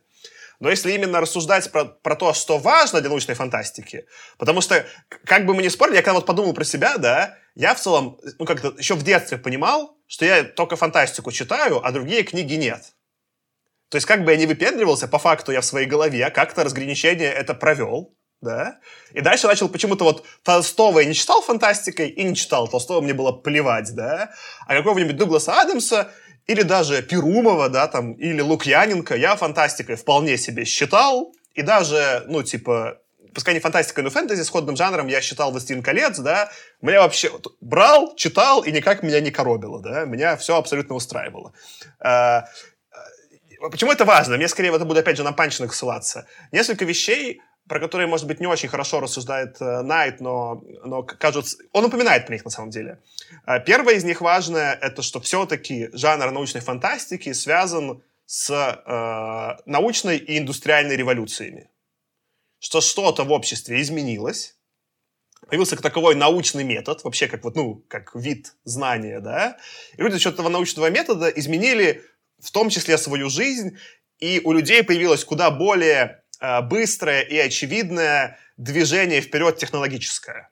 То есть до этого общества были более статичные, как та же Римская империя, несмотря на миллион изобретений, которые у них были, там, не знаю, там те тысячи лет, что она существовала, была довольно похожа, да. Сейчас, конечно, то, как живем мы, и то, как жили, не знаю, люди 300 лет назад, различия более колоссальные, чем, там, не знаю, там, 300 лет в любой Римской империи. Большинство людей, конечно, все еще были, не знаю, там, просто аграрными чуваками, и все выращивали зерно, а вот эти воевали, да. Все, на этом примерно общество заканчивалось, да. Сейчас в этом смысле за счет научного метода и класса ученых, с одной стороны, а с другой стороны, там, капитализма и влияния индустриальной революции, изменилось общество. И в этом смысле, э, ну, как бы научная фантастика — это некоторые, как минимум, тематически с этим связанный жанр, который вот ответ на такие изменения. Второе, что важно, там, про то, что Найт упоминает, что особенно поначалу, и особенно в Америке, фантастика была вот то, что называется геттоизирована, была в гетто, да, это какой-то был как будто особенный жанр, люди, которые читали фантастику, ничего другого не читали, вот как я, например, да, а вообще фантастика считалась низким жанром, и простые люди такие, ой, господи, это такое говно, даже за это браться не надо.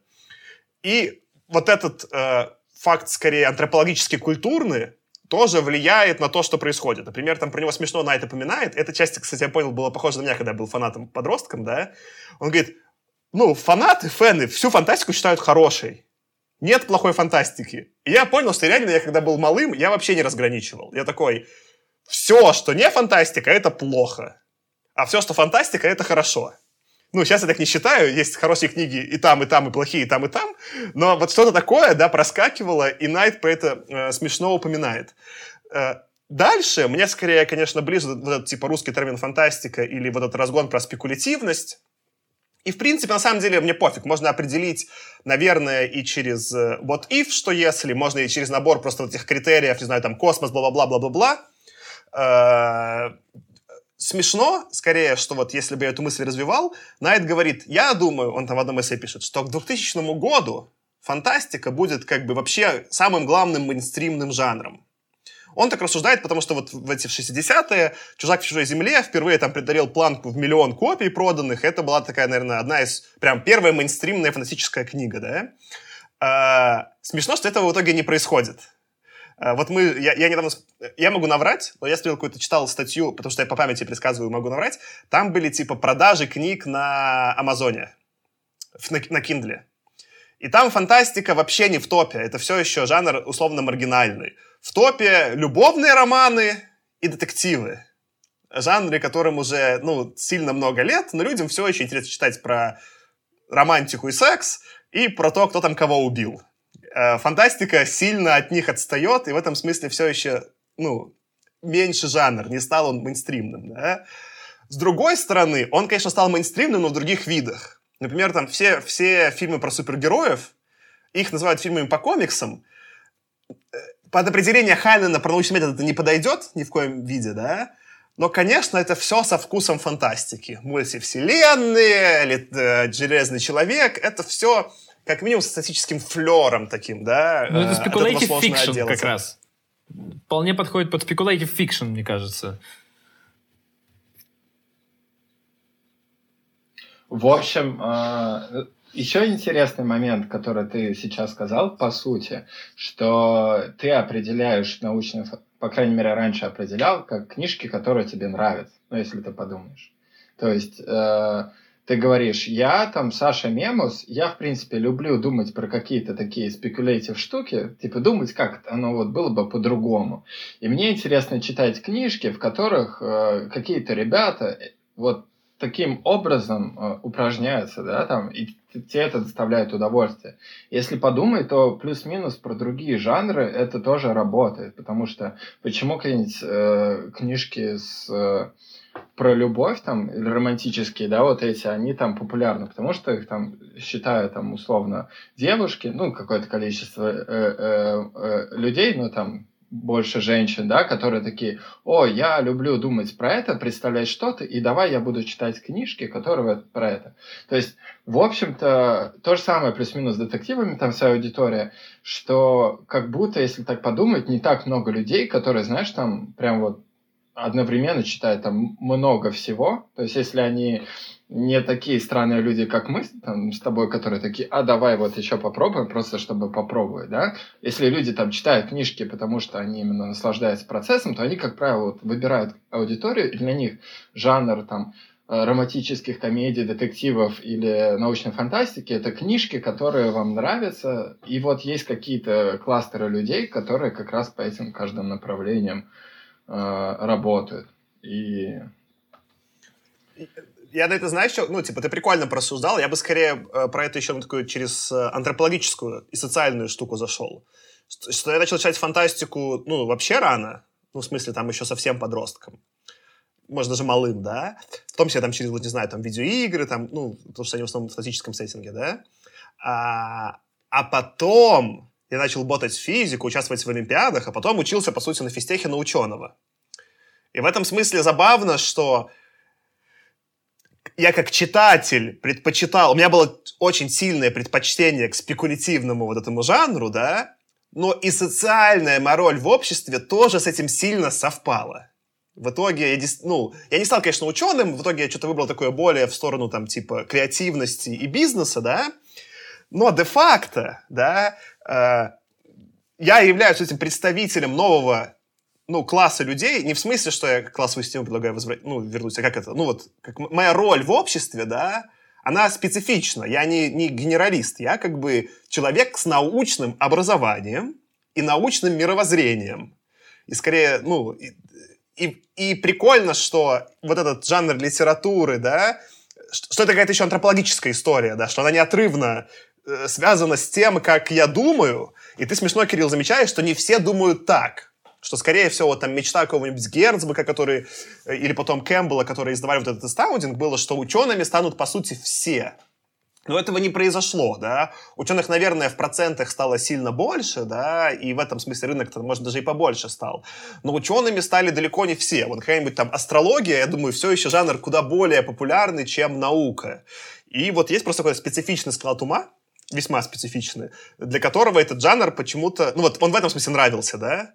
что э, он часто был еще помечен как фэнтези или фантастика и на, на обложке, да, но ты прав, что рассуждения были скорее уровня спекулятивные, мне нравятся такие рассуждения, но я их и в жизни использую, и как, ну, типа, и когда на физтехе учился, как а-ля, а ученый, так люблю думать, и работая, не знаю, в бизнесе, я, на самом деле, то же самое делаю. Я делаю какие-то гипотезы, пойду их проверяю, это очень, ну, типа, похоже на такой упрощенный научный метод.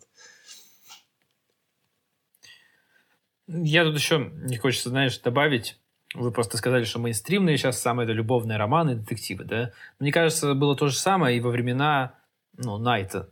То есть, скорее всего, там тоже в топчике были детективы и любовные романы, мне кажется.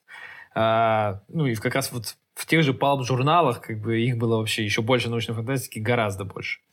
А, мне кажется, Найт, он когда говорит о том, что сравнивает вообще научную фантастику, пытается отделить еще да, от остальной литературы, он сознательно сравнивает вот научную фантастику, science fiction, э, с я не знаю, как правильно даже перевести, ну, такой с, с уважаемой литературой, он там называет reputable fiction, с, ну, или, или серьезной литературой, наверное, даже как бы так правильно будет перевести. И он там как раз говорит, что вот, ну, всякие любовные романы, там, вестерны, сейчас серьезной литературой не считаются, типа, детективы, вот, ну, е, может быть, там, едва-едва, и то вот, как бы, ну, не сильно. И он пытается, ну, посравнить, а что вообще такое, ну, вот, собственно, это серьезная литература. И он там короче, сводит он это к тому, что эта литература на самом деле привычная читателю серьезной литературы. Что там как бы важно, что он, ну, как бы, то, то, что э, по большому счету он привык читать серьезную литературу. И он поэтому как бы говорит, что в той или иной мере научная фантастика все-таки вольется в жанр э, серьезной литературы, потому что просто станет привычной. И мне кажется, что, конечно, мейнстримным жанром это не стало как бы как он прогнозировал, да. Но, тем не менее, с 50-х, э, ну, science fiction точно как бы приблизился, во всяком случае, к тому, что серьезной литературой считают. То есть, если, наверное, в 50-е было сложно представить, там, не знаю, какого-нибудь э, студ, ну, студента, пишущего диссертацию, да, на тему там научной фантастики в 50-е в каком-нибудь там уважаемом э, колледже или университете в Штатах, то сейчас я вполне себе могу это представить, и это уже, ну, явление нормальное. То есть, как бы все-таки, ну, фантастику каких-нибудь авторов могут изучать вполне как серьезную литературу сейчас. Поэтому, ну, повторюсь, мейнстримным жанром это не стало, но к тому, что можно назвать вот серьезной литературой, мне кажется, приблизилась. Ну и что интересно, что э, ты сказал серьезно, я сразу вспомнил, конечно же, школьную программу, потому что как будто в России, знаешь, такое, что есть в школьной программе, это вот серьезная литература. И я такой думаю, реально же странно, что каких-нибудь хотя бы Стругацких нету там, да, в школьной. Потому что, ну, мне кажется, большинство школьников гораздо с большим там, радостью прочитали бы там «Трудно быть богом», чем э, про то, как там Раскольников с топором там по, по Петербургу шатается. Ну вот. Это, кстати, и... вполне себе триллер. Не очень детектив, конечно, но триллер. Э, а я вот что хотел про это добавить, и мне кажется, вот это, где Найт промахнулся... Ну, кстати, это сейчас будет у меня разгон. Э, не в смысле... Оригинальная мысль, разгон. Э, там про что, э, ну, где Найт меня потерял, да? Точнее, где его подловил, где он попытался решать про то, про что он не разбирается. Он в какой-то момент сравнивает фантастику с джазом. И говорит примерно след... Ну, еще раз, фантастика – мой любимый жанр литературы, а джаз – моя любимая музыка. Я в целом, ну, в основном только джаз слушаю. Ну, кстати, я начал сейчас слушать другую музыку, кроме джаза. С книгами хуже. С книгами у меня, наверное, 99%, 95% фантастика. С музыкой уже только 80% джаз, там, или 70%. Так вот, он говорит, что чем они похожи, да? Что никто к ним серьезно не относится. А, и вот вроде даже что-то они там у себя сами угорают, а, но ничего как бы великого, значимых фигур они не произвели. И мне кажется, на таком типа поверхностном уровне это может быть верное рассуждение. Но вот чего Найт не понимает. А, в 50-е и 40-е, где он рассуждает, изменилось время – до этого не было, по сути, деления такого явного... Точнее, до этого культура как бы была... Не было такой поп-культуры в явном виде, да, и, и, и в целом культуры меньше производилось, или, по крайней мере, меньше доходило до нас, да, что есть какие-то вот эти авторы, которых все мы знаем, там, не знаю, Толстой, Достоевский, вот все там до, не знаю, там, сороковых, да, до вот этого массовой культуры, типа, производства, их в целом, ну, как бы меньше, есть какие-то там ключевые фигуры. Э, и поэтому тогда, например, во времена Толстого можно было рассуждать, да, что вот Толстой или там Достоевский — это хорошо, а там любовные романы кого-то там — это плохо, да? Но в наше время, по сути, самыми популярными книгами стали не какие-то самые умные, а просто, ну, мейнстримные. Есть мейнстримная поп-культура. И эта поп-культура... Сейчас нет такого, очень мало такого, да, что для всех, вот как ты про, смешно говорил Аркаша про сериалы, что для, про что знают все. Сейчас кто-то читает, вот, ну, сейчас большая такая диверсификация случилась. Я читаю фантастику, там, условная Маша э, смотрит э, э, сериалы про любовь, да, а Петя читает, как убивают кого-нибудь, да. И вот эти жанры, их стало много, очень узко специализированных, и, ну, как бы даже вот музыка, да, кто, грубо говоря, он просто говорит, что джаз, кто есть великие джазмены, да? Ну, есть великие джазмены, но нет как бы среди них как будто великих музыкантов. Но в таком виде в целом нет великих музыкантов никаких, начиная с 50-х. Или великие, например, это самые известные. Тогда мы говорим просто про поп-культуру, да? Или великие в своем жанре. И в этом смысле, ну вот в целом этот концепт, что есть какие-то столпы, он исчез. Ну, просто есть какие-то крутые человек, люди в каждом жанре. И это постепенно все усиливается. Сейчас вообще вот это как бы, ну, в этом-то смысле, может быть, Аркаша и прав, да, что гетто-то перестало быть. Просто вот есть разные флейворы, вкусы, да, мороженого. И уже нет такого, что только кушайте, как в Советском Союзе, вот ванильное самое хорошее, да. Сейчас ты можешь вообще любое мороженое найти, э, ну, и, и, и вкусы очень разные. Э, вот я как бы с этим, мне кажется, в, в этом смысле Найт не очень прочувствовал, как скорее всего, появилась еще поп-культура, да, и вот э, просто Жан, ну, типа, не стала научная фантастика поп-культурой, но типа, да и зачем? И, но, как и поп-культура, никто не будет говорить, там, не знаю, про какого-нибудь не будут, я думаю, через там 500 лет сравнивать какую-нибудь там Мадонну с Бахом, да, это, ну, это уже разных времен продукты, это не, ну, какие-то не, ну, не к тому, что Мадонна хуже или лучше, но это как бы продукт поп-культуры и продукт какой-то более классической культуры.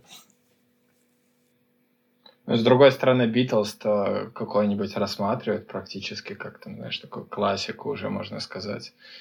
Э, ну, то есть отдельное произведение, как минимум, так точно есть песни такие, типа, прям условно...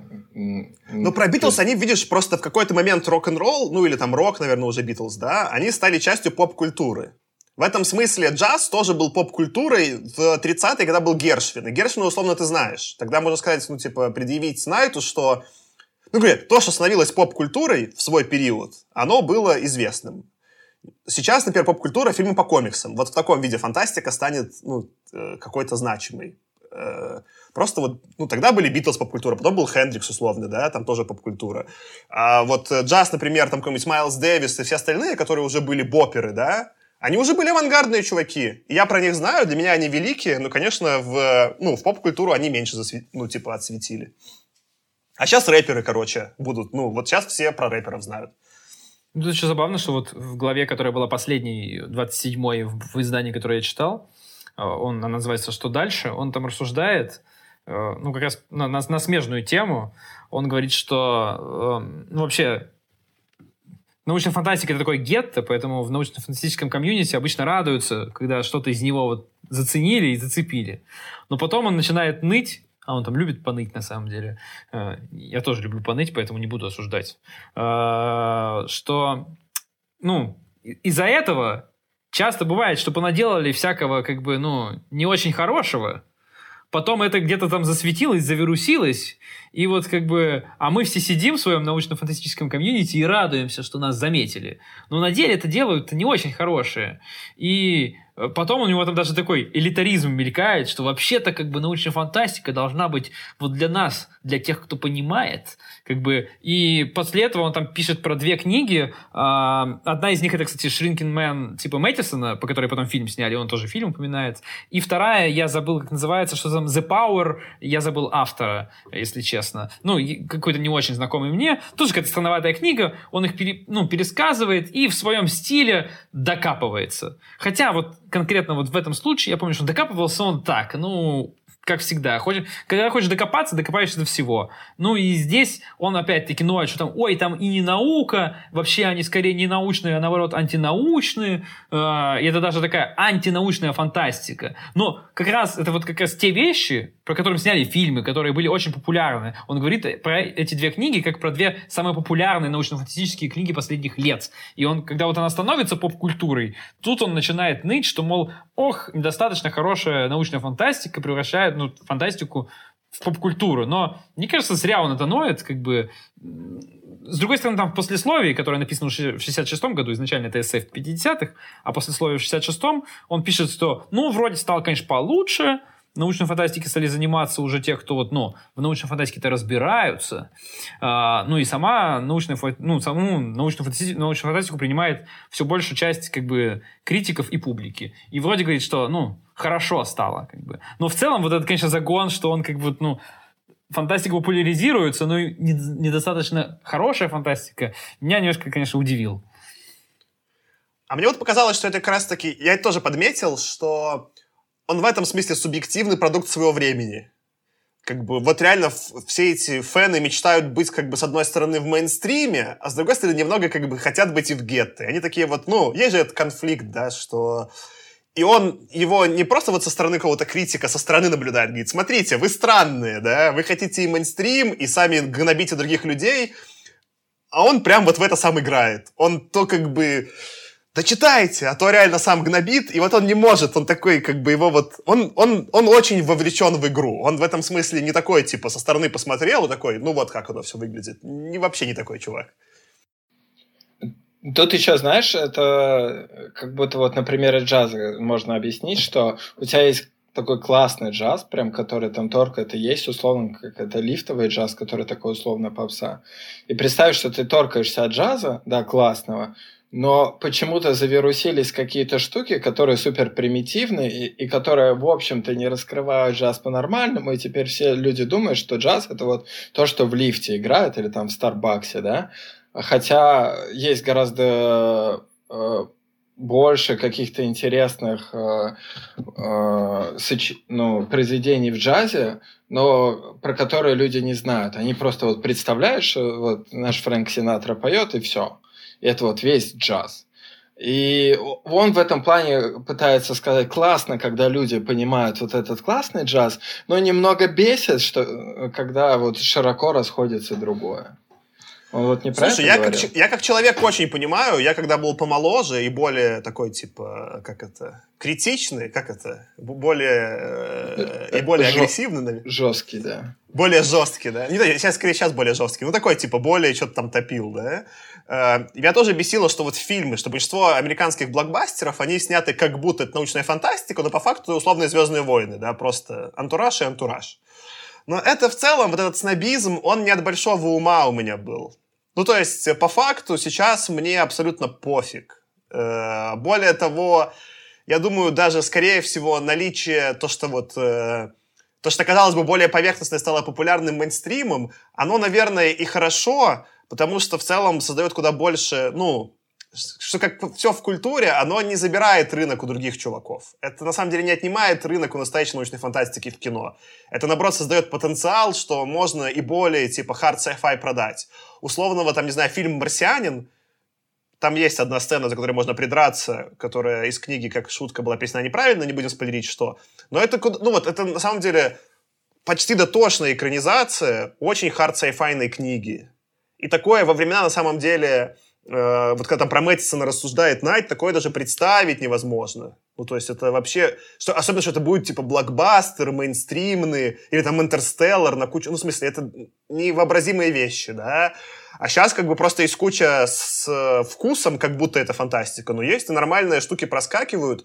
И реально снобизм. А то, что люди какие-то не разбирают, ну, не разбираются, кому-то, кому ну, вот, я джаз люблю, но кто-то любит этот реально лифт, ну, типа джаз, как, как назвал? Elevator джаз, я забыл как по-русски. Лифтовый джаз. Ну, кому-то нравится. Мне кажется, что это, конечно, дичь, и я такой слушать не стану, но как бы в целом, если такое в лифте будет играть, я скорее обрадуюсь, а не психану. Такой, о, нормально, типа в лифте играет. Ты про лаунж Слушай, вот этот? Ну, вот такое. Ну, там есть, типа, вот этот тупое с саксофоном, когда было, такой разгон, когда там этот чувак играл не настоящий джаз. Да, еще... Не, знаете, что правда было самое смешное, самое тупое? Есть этот Виплыш, который мне как фильм понравился, где там этот, типа, барабанщика заставляет, ну, типа, этот, жестко играть, да, и он там все время его троллит, что ты учился на Starbucks джазе, мудила, да, а я тебя научу жизни. А саундтрек написан не джазовый, ну, в смысле, не весь джазовый. И когда он приходит послушать его концерт, он играет как раз в Starbucks джаз, вот этот дед у себя на концерте очень плохой.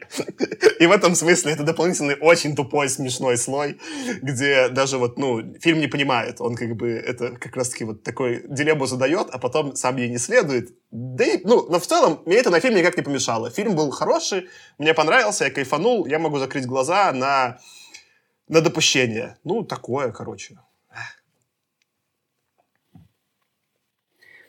Еще у меня такой момент, вот что я хотел из этой, как раз, из этой же последней главы там зацепить, то, что, то, что он в конце, тоже из послесловия, тоже из 66 -го года. Uh, он пишет, что научная фантастика теперь переходит из микрокосма в мейнстрим. И выжившие в этом процессе будут известны и богаты, но при этом сама научная фантастика, точнее, хорошая научная фантастика, станет чем-то вроде, знаете, коллекционной мебели. Он чипендейловскую мебель вот еще приводит. И тут у меня было две интересных мысли. Во-первых, если говорить про старых фантастов, ну, про тех, кто писал в 50-х, то в некотором смысле так с ними и стало. То есть есть те, кто, ну, кого, кто через время прошел и до нас добрался и, и известен до сих пор, да, то есть Азимов там супер известен до сих пор, Хайнлайн супер известен до сих пор, Кларк, например, да, а, но есть те, кто тогда был тоже как бы вот на их уровне был известен, а, ну, тот же Ближ, да, который там по-своему хорош, но и гораздо менее известен широкому читателю, широкому кругу читателей. А есть те, кто вообще потерялся. То есть есть э, те, про кого вот пишет э, Найт, про кого я слышал, но даже толком не знаю, как бы вот, ну, про что это может быть, как бы только пару раз слыхал, а есть те, которые про кого я даже не слышал, то есть я боюсь такие, про кого, если я на Википедии начну искать статью, там будет там два абзаца, как бы, э, ни одной книги с описанием, и там три, три оценки на Goodreads, как бы, которые вот просто какие-то там, ну, совершенно люди, вообще энтузиасты, которые вдруг где-то нашли эту книгу, и ты эту книгу даже это не найдешь. И в этом смысле мне, ну, действительно так и стало, как бы, как он сказал, но при этом он не понимает, что, ну, он пишет это вот, мне, мне кажется, все-таки про тех, кто есть сейчас, и даже из 66 -го года не понимает, что, ну, фантастика полностью, об, ну, обновится в некотором смысле, будет огромные волны новых людей, с которыми будет это уже не так. И он почему-то про это как будто не понимает. Я тут, кстати, когда вот это все... Ну, я, я тоже это обратил внимание. Знаешь, что смешного заметил Аркаша?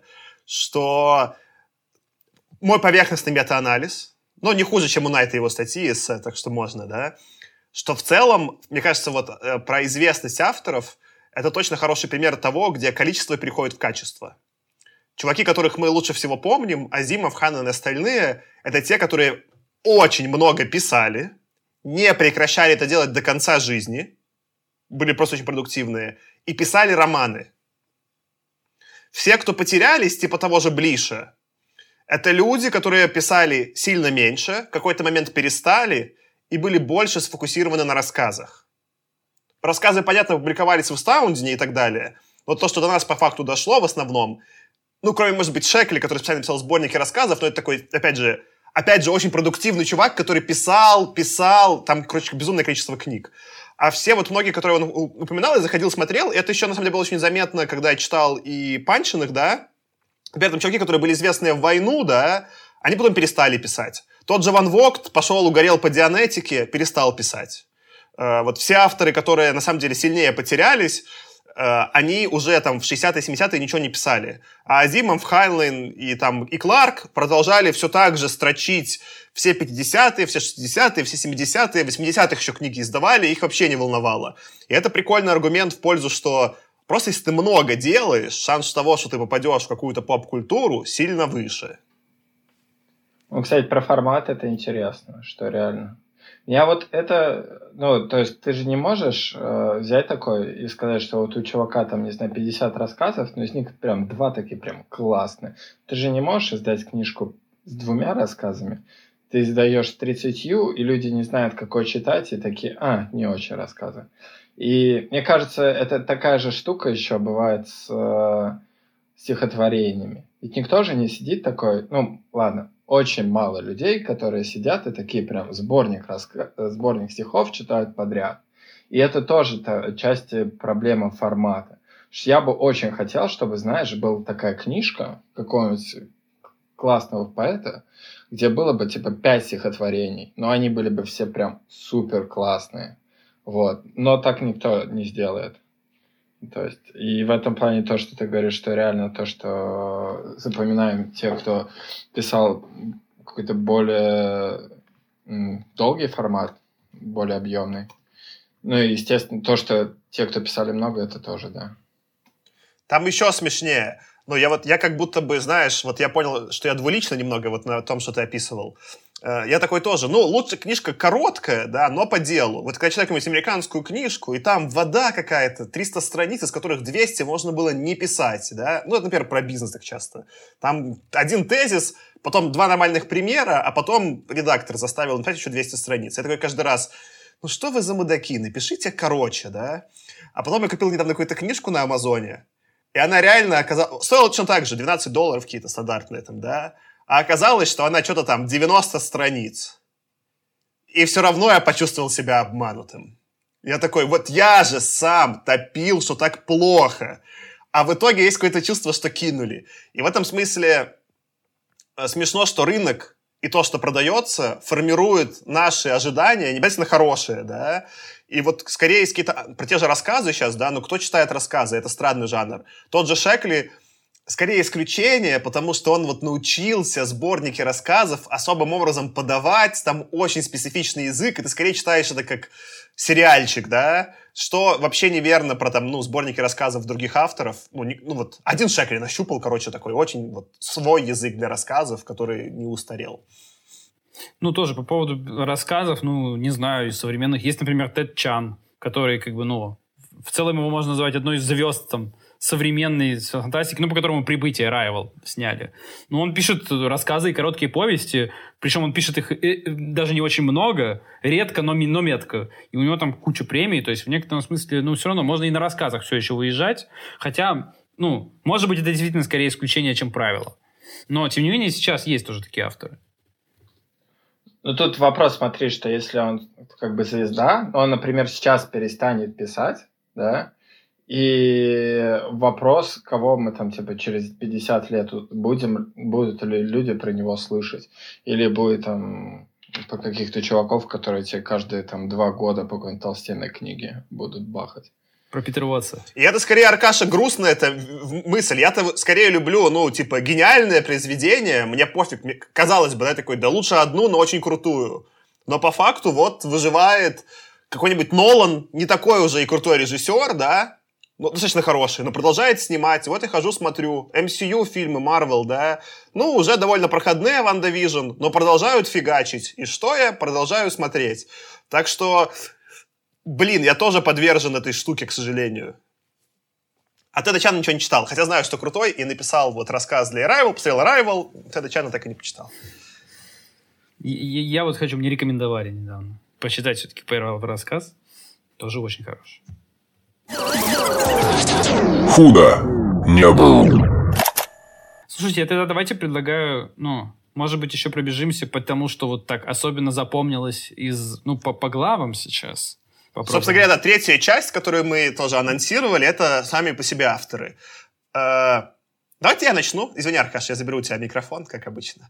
Э, да я просто три записал, у меня три короткие. Э, где я с ним был полностью согласен. Я такой читаю и такой... Точнее, в двух случаях был согласен, в одном случае не согласен. Один я упоминал, мы просто Ван Вогта упоминали, и он там, в основном его критика Ван Вогта, ты, может быть, добавишь, а, она вполне справедливая. Пишет Ван Вогт мутно, сюжет не, не, не продраться, да, и все такое. И вот я выписал одну цитату, в которой он потом, типа, описывает, что It seems to me, as a matter of fact, that Van Vogt reputation rests largely on what he does not say, rather on what he says. Типа, что все кайфуют от Ван Вогта не потому, что он что-то написал, а то, что он не написал, и там люди додумали. И я вот что подумал, я уже про это говорил, что это слабая критика, и, и тем более слабая критика Ван Вогта. Потому что несказанное, на самом деле, так же важно, как сказанное, и вот в этой постмодернистской такой э, критике вообще и рассуждения про искусство, да, у, у текста нет автора. Как только текст появился и ушел в паблик, и то, как его восприняли, это и есть текст, да. Э, ну, в этом смысле, да. Ван Вогта читали... Он, возможно, вообще ничего такого не вкладывал, но читали его как немножко такой прекурсор к э, Филиппу Кадику. Я тоже так вот начал про него думать через какое-то время, да, и, в общем-то, плевать, что было в изначальном тексте Ван Вогта и что он там задумывал, э, но критика Ван Вогта не в точку здесь. Ты что хотел, Аркаша, про Ван Вогта добавить? А, ну, смотри, да, во-первых, как бы про то, что вот он неправильно понимает, что несказанное точно так же важно, как сказанное. Вообще, абсолютно согласен с тобой. И он еще в, каком вот в другом месте, где он пишет про Лавкрафта, мне кажется, дел, ну, допускает ту же самую ошибку. Меня вот прям там, там даже еще больше подгорело, но сейчас дойдем, и там про это проговорим. Э, я бы, знаешь, ну, не знаю, я бы вот просто... Так расскажи про Лавкрафта, я согласен. Я, я просто писал каждый Э, про Лавкрафта сейчас чуть, позже поговорим. Я вот давай, я просто зачитаю свой про Ван Вогта. Я писал коротенькое саммари к, к э, каждой статье. Вот, э, там цитата такая была, что «Мир 0А», про который он пишет, это, ну, Ван Вогта, это худшая книга научной фантастики, якобы для взрослых из вообще когда-либо написанных. Вот, это вот, вот это вот якобы для взрослых, конечно, ну, я не помню, как было по-английски, но смысл там был такой. Это, конечно, он так вот, так, ух, по-детски немножко в некотором смысле сам стебет Ван Вогта. Он его там разносит, на самом деле, довольно забавно, он разносит сюжет, характеры, мир э, и стиль написания, в, в отдельности. Причем делает это в двух разных изданиях книги «Мир 0А». То есть он сначала разносит в первой своей рецензии, потом Ван Вогт делает переиздание, и Найт в скобочках дописывает, как это относится, что поменялось во втором издании. То есть, ну, короче, вот у меня дальше написано вот так вот в конце. «А, «Да не бомбит у меня, как будто бы кричит Найт, но мы же все понимаем, еще как бомбит». И, вот э, тут, ну, во-первых, очень точно э, в точку Аркаша. И я вот тут захотел, вот я думал просто про Бэткомедиана. Ему что же бомбит, но Бэткомедиану я прощаю больше, чем Найту, потому что ему чаще смешно получается. Я когда думал еще как пример вот именно про критиков, я вспомнил Усовича. Есть вот этот белорусский стендапер, э, э, по-моему, Ваня Усовича, Ваня, по-моему, зовут, да? Э, мне в целом не нравится, э, и я не могу, потому что мы не материмся, произнести слово, которое он сам использует в своем стендапе, как он э, отзывается, как он э, разбирает э, любые темы э, и персонажей, он, э, ну, вы ставьте место разбирает э, правильное слово, которое использует Усович. Мне прием не очень близкий, но вот ему именно бомбит смешно. Вот его весь юмор, и часто бывает у комиков эта агрессивность, что построен юмор на том, что смешно. В этом смысле реже получается на эту бомбить смешно, чем хотелось бы. А «Мир 0А» — это как раз та книга, которая, помните, вы на меня все злились, это та, которую я прочитал и говорил, что это лучшее у Ван Вогта. Это вот я ее прочитал. Ну, стоит признать... То есть ты выходит якобы взрослый ты, получается? Потому что для тебя написана книжка. У меня с тех пор, как мне стало 30, Кирилл, есть ощущение, что я якобы взрослый. Потому что вот. все уже говорят, что я взрослый, но я что-то пока все еще не могу этого догнать. То есть э, Дэймон Найт прав, смотри, выходит. Ну, стоит признать, что эта книга, ну, «Мир 0 А», как ее пересказывает Найт, это действительно, вот, если... Я не читал никакого пересказа на Википедии этой книги. Я не читал саму книгу. Если смотреть только на то, как Найт делает пересказ, хотя понятно, что он намеренно делает его несвязанным месивом, это действительно выглядит как несвязанное месиво. То есть, но понятно, что Найт это специально делает, это раз, и два, не всегда даже, когда, ну, короткий пересказ не связанное месиво, это плохо читается. Ну, то есть это может хорошо читаться и создавать все равно какое-то позитивное впечатление. Я вообще как бы, ну, в, это, в это верю. Э, смотри, книга Ван Вогта и не связанное месиво и тяжеловато читается, но она лучше, на самом деле, читается, чем Слен, например, да?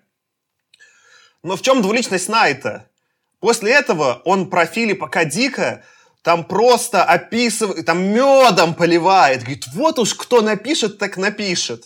А честно говоря, вот если бы он взял те же приемы, к Кадику можно, ну, он реально пишет лучше, более осознанно, он этот жанр чуть больше создал, и в отличие от того же Ван Вогта, он в этом смысле более осознанный автор, сто процентов, да, но не так же рассуждает про это. Он же не говорит, что, типа, э, Филипп Кадик — это э, прокачанный Ван Вогт, да? Он говорит, вот Дик — это гений, а Ван Вогт, типа, это кособокий тупица. И вот... Э, нет. Ну вот, я, знаешь, знаешь, э, он, он там действительно не очень объективен. Вот в Ван Вогте, на самом деле, в главе про Ван Вогта, у него все-таки есть там красивые моменты. Есть уже одна цитата, которую мы при обсуждении Ван Вогта цитировали, что как бы Ван Вогт может выглядеть гигантом, если забывать о других авторах. Но он на самом деле лишь пигмей, научившийся управляться с гигантской печатной машинкой.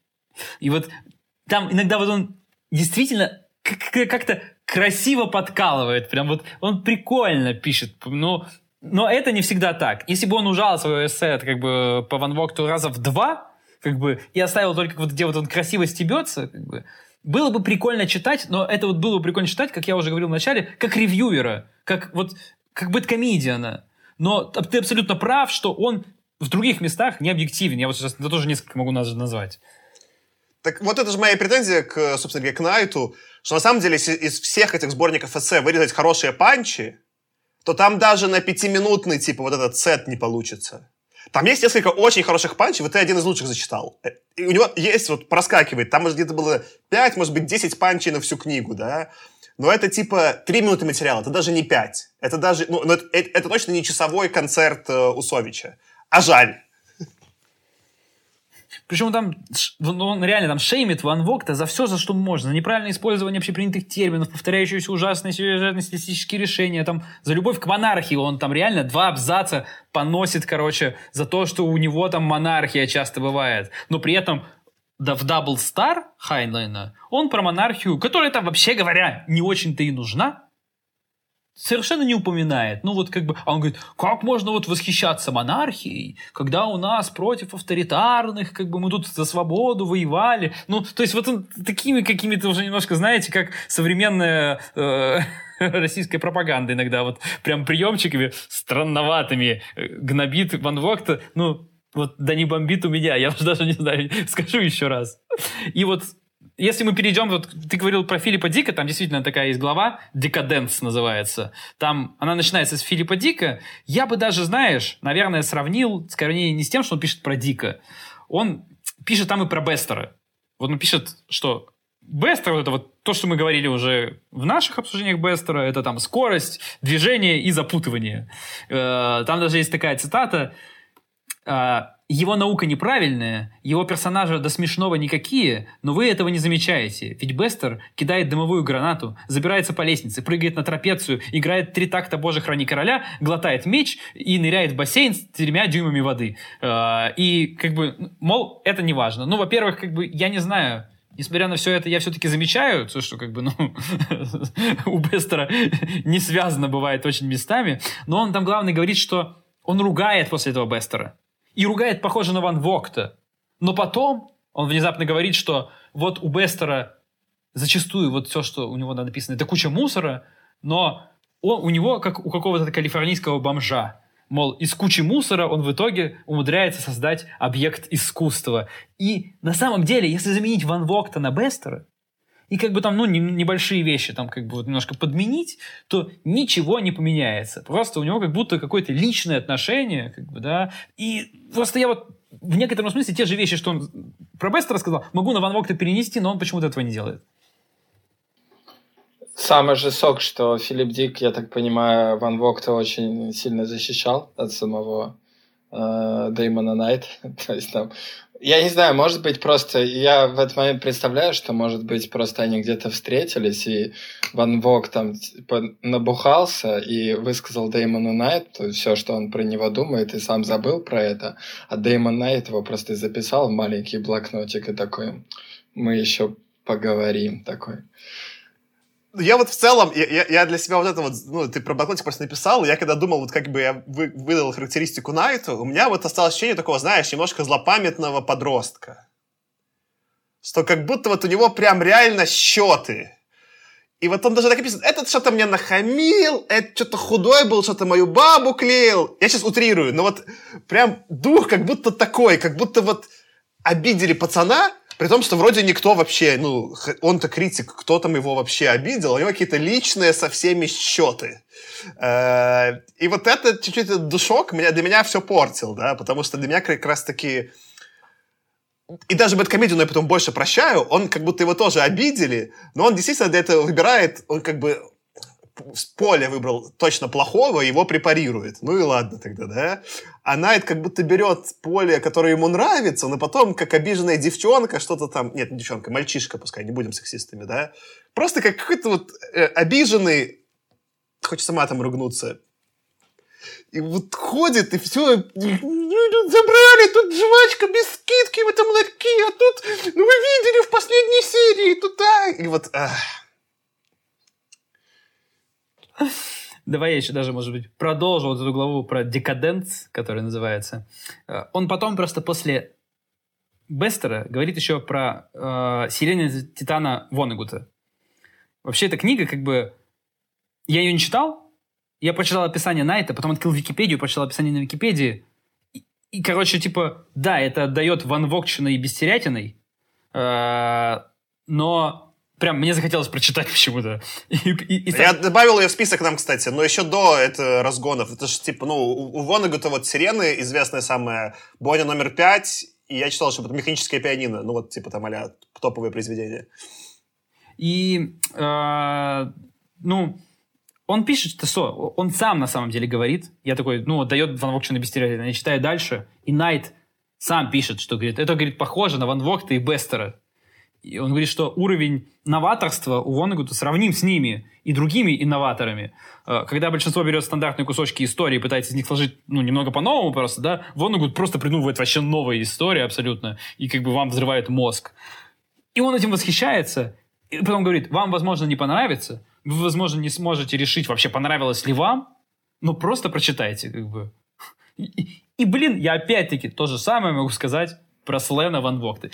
Ну, ну, а, я не считал, но про Unlocked я сказать могу ровно то же самое. Ну да, кстати, он в рассуждениях про Бестера еще понял, мне как бы, потому что мне это ближе понравился, и я понял, что он для меня похож на, знаешь, картины импрессионистов, которые такие прям супер крупными мазками такие просто рисуют, но в принципе из этих э, супер крупных мазков складывается достаточно хорошая картина, хотя многим она может казаться просто такой какой-то не очень э, вменяемой, там, не знаю, мазней. Вот, но... Ты это сейчас про Блиша или про Бестера? Про Блиша, ну, я к тому, что скорее вообще вот, что это такой стиль немного как будто импрессионистский, знаешь, именно, что прям такой крупными мазками. У меня про Блиша будет один вопрос. Там явно Блиш его кореш, ну, кажется, да, кореш, он там много про него говорит, я-то в целом-то Блиша полюбил. Я вот Аркаша еще до... Ну, я ждал его реакцию на главу под названием «Символизм». Теперь его оба прочитали, я спрошу вас сейчас. Глава, с которой мне бом... вот прям бомбануло, это была глава «Символизм» где берет, извините, тут будут спойлеры, где берет какой-то рассказ или там повесть э, Блиша, э, ну, э, собственно говоря, Найт, и, извините, слушатели и слушательницы, но он, и там какого-то чувака, который как-то там пытается из какого-то лабиринта выбежать, а он явно проводит параллели, что чувак это что-то там сперматозоид, он там оплодотворяет яйцеклетку, потом там какое-то деторождение, и говорит, что, ну, сам-то Блиш, конечно, не заметил, что это написал, но он точно это вложил, сто процентов. И я такой, Найт, что ты несешь? Это реально какой-то подросток, у которого нет секса, и он такой... Ну, в смысле, можно найти символизм, да? Но пытаться продать, что Ближ был антенной, и это вложил, но просто постеснялся про это рассказать, а на самом деле это очевидно, вот такого синдрома поиска, короче, глубинного смысла я вообще не встречал. И вот тут, конечно, я просто бы пошел лурк учить. Найт, это лурк, синдром поиска глубинного смысла, просто почитай статью и больше так не делай. Как вам глава про символизм, э, пацаны? Ну, во-первых, я бы хотел, конечно, отметить, что это, знаете, натягивание совы на глобус космического масштаба. Ну, а вообще, если вот, если вот один, один, а, один комментарий, просто если даже короткий дать, я потом еще прокомментирую, но если давать один, то я бы вот отметил вот что. А, в процессе вот статьи, а, когда он переходит к сути, долго-долго подводя, а суть у него там долго идет, но он вначале передает приветы. Там какие-то regards, и он передает привет своей там, на самом деле, Ближ же с ним соглашается. Он говорит, Ближ, вот я Блишу это, ну, прям втащил, и Ближ согласился. Ближ сказал, блин, типа, я теперь боюсь писать, там и правда это есть. Так вот, Ближ с ним согласился, Найт это все напридумывал. И вот он передает привет, Блишу, конечно, передает привет, и он передает своей бывшей жене. И Блиша бывшей жене. Так вот, то, что у них как бы на тот момент у обоих жены бывшие, мне кажется, тоже в некотором смысле символизм. Блин, ну размочить, конечно, на это его же приемчиком, Аркаша, ты хорош. На меня вот, короче, на этой голове потерял Найт. То есть в этот момент вот это как бы самое плохое проявление субъективности, где он, ну, в смысле, да, ну, безумный разгон, но если бы он хотя бы был смешной, да, или какой-то, ну, ну, что-то, да, а в итоге этот разгон, ну, типа, ничего не добавил, и он еще на таких серьезных щах преподает, как будто как Снайдер, да, типа, Марта, да что Марта, что ты орешь, успокойся. Не понял. Ну, видишь, Снайдер еще вплетает какие-то там околорелигиозные истории в историю, где, где это может быть казаться лишним, но у него вот такой, а Блиш как бы, ой, извините, Блиш Найт реально говорит, что ну вот же, ну вот очевидная же аллюзия, вот он летит туда, как бы это сперма, а вот эти вот как бы персонажи, которых он там видит, это яйцеклетка, Земля это типа мужское начало, как бы э, Альфа Центавра это женщина. А то, что он потом обратно летит, ну так это... Э, а, а, он, а, говорит, отмотайте вторую половину истории этого наперед и получится то же самое. Типа, чего? Чего, чувак? Ты только что, как бы, ну, вроде стройно объяснял, а потом чушь какую-то гонишь. И он потом берет еще несколько рассказов, и он везде говорит, да, тут везде как бы, тут, тут сиськи, письки, тут член, как бы, ой, смотрите, везде все одно и то же, как бы. И это реально как бы, как, вот сидят ближе как бы и Найт, это такие Бивис и Батхет, и сидят такие, это и правда вагина. вот я, я, я реально так эту главу видел. Я тут ты сейчас, сейчас опять, э, ну, сначала это дисклеймер, мы, не, мы против наркотиков, ни в коем случае их не пропагандируем, но как будто был великий чувак, Юнг, который, знаешь, типа, много накурился, и такие же истории про архетипы классно задвинул, да? А как будто Найт все под какими-то спидами пишет, на каком под кокаином каким-то таким, в каком-то тупом угаре таком. И вот у него что-то получается, какая-то дичь, и все, тема не работает больше.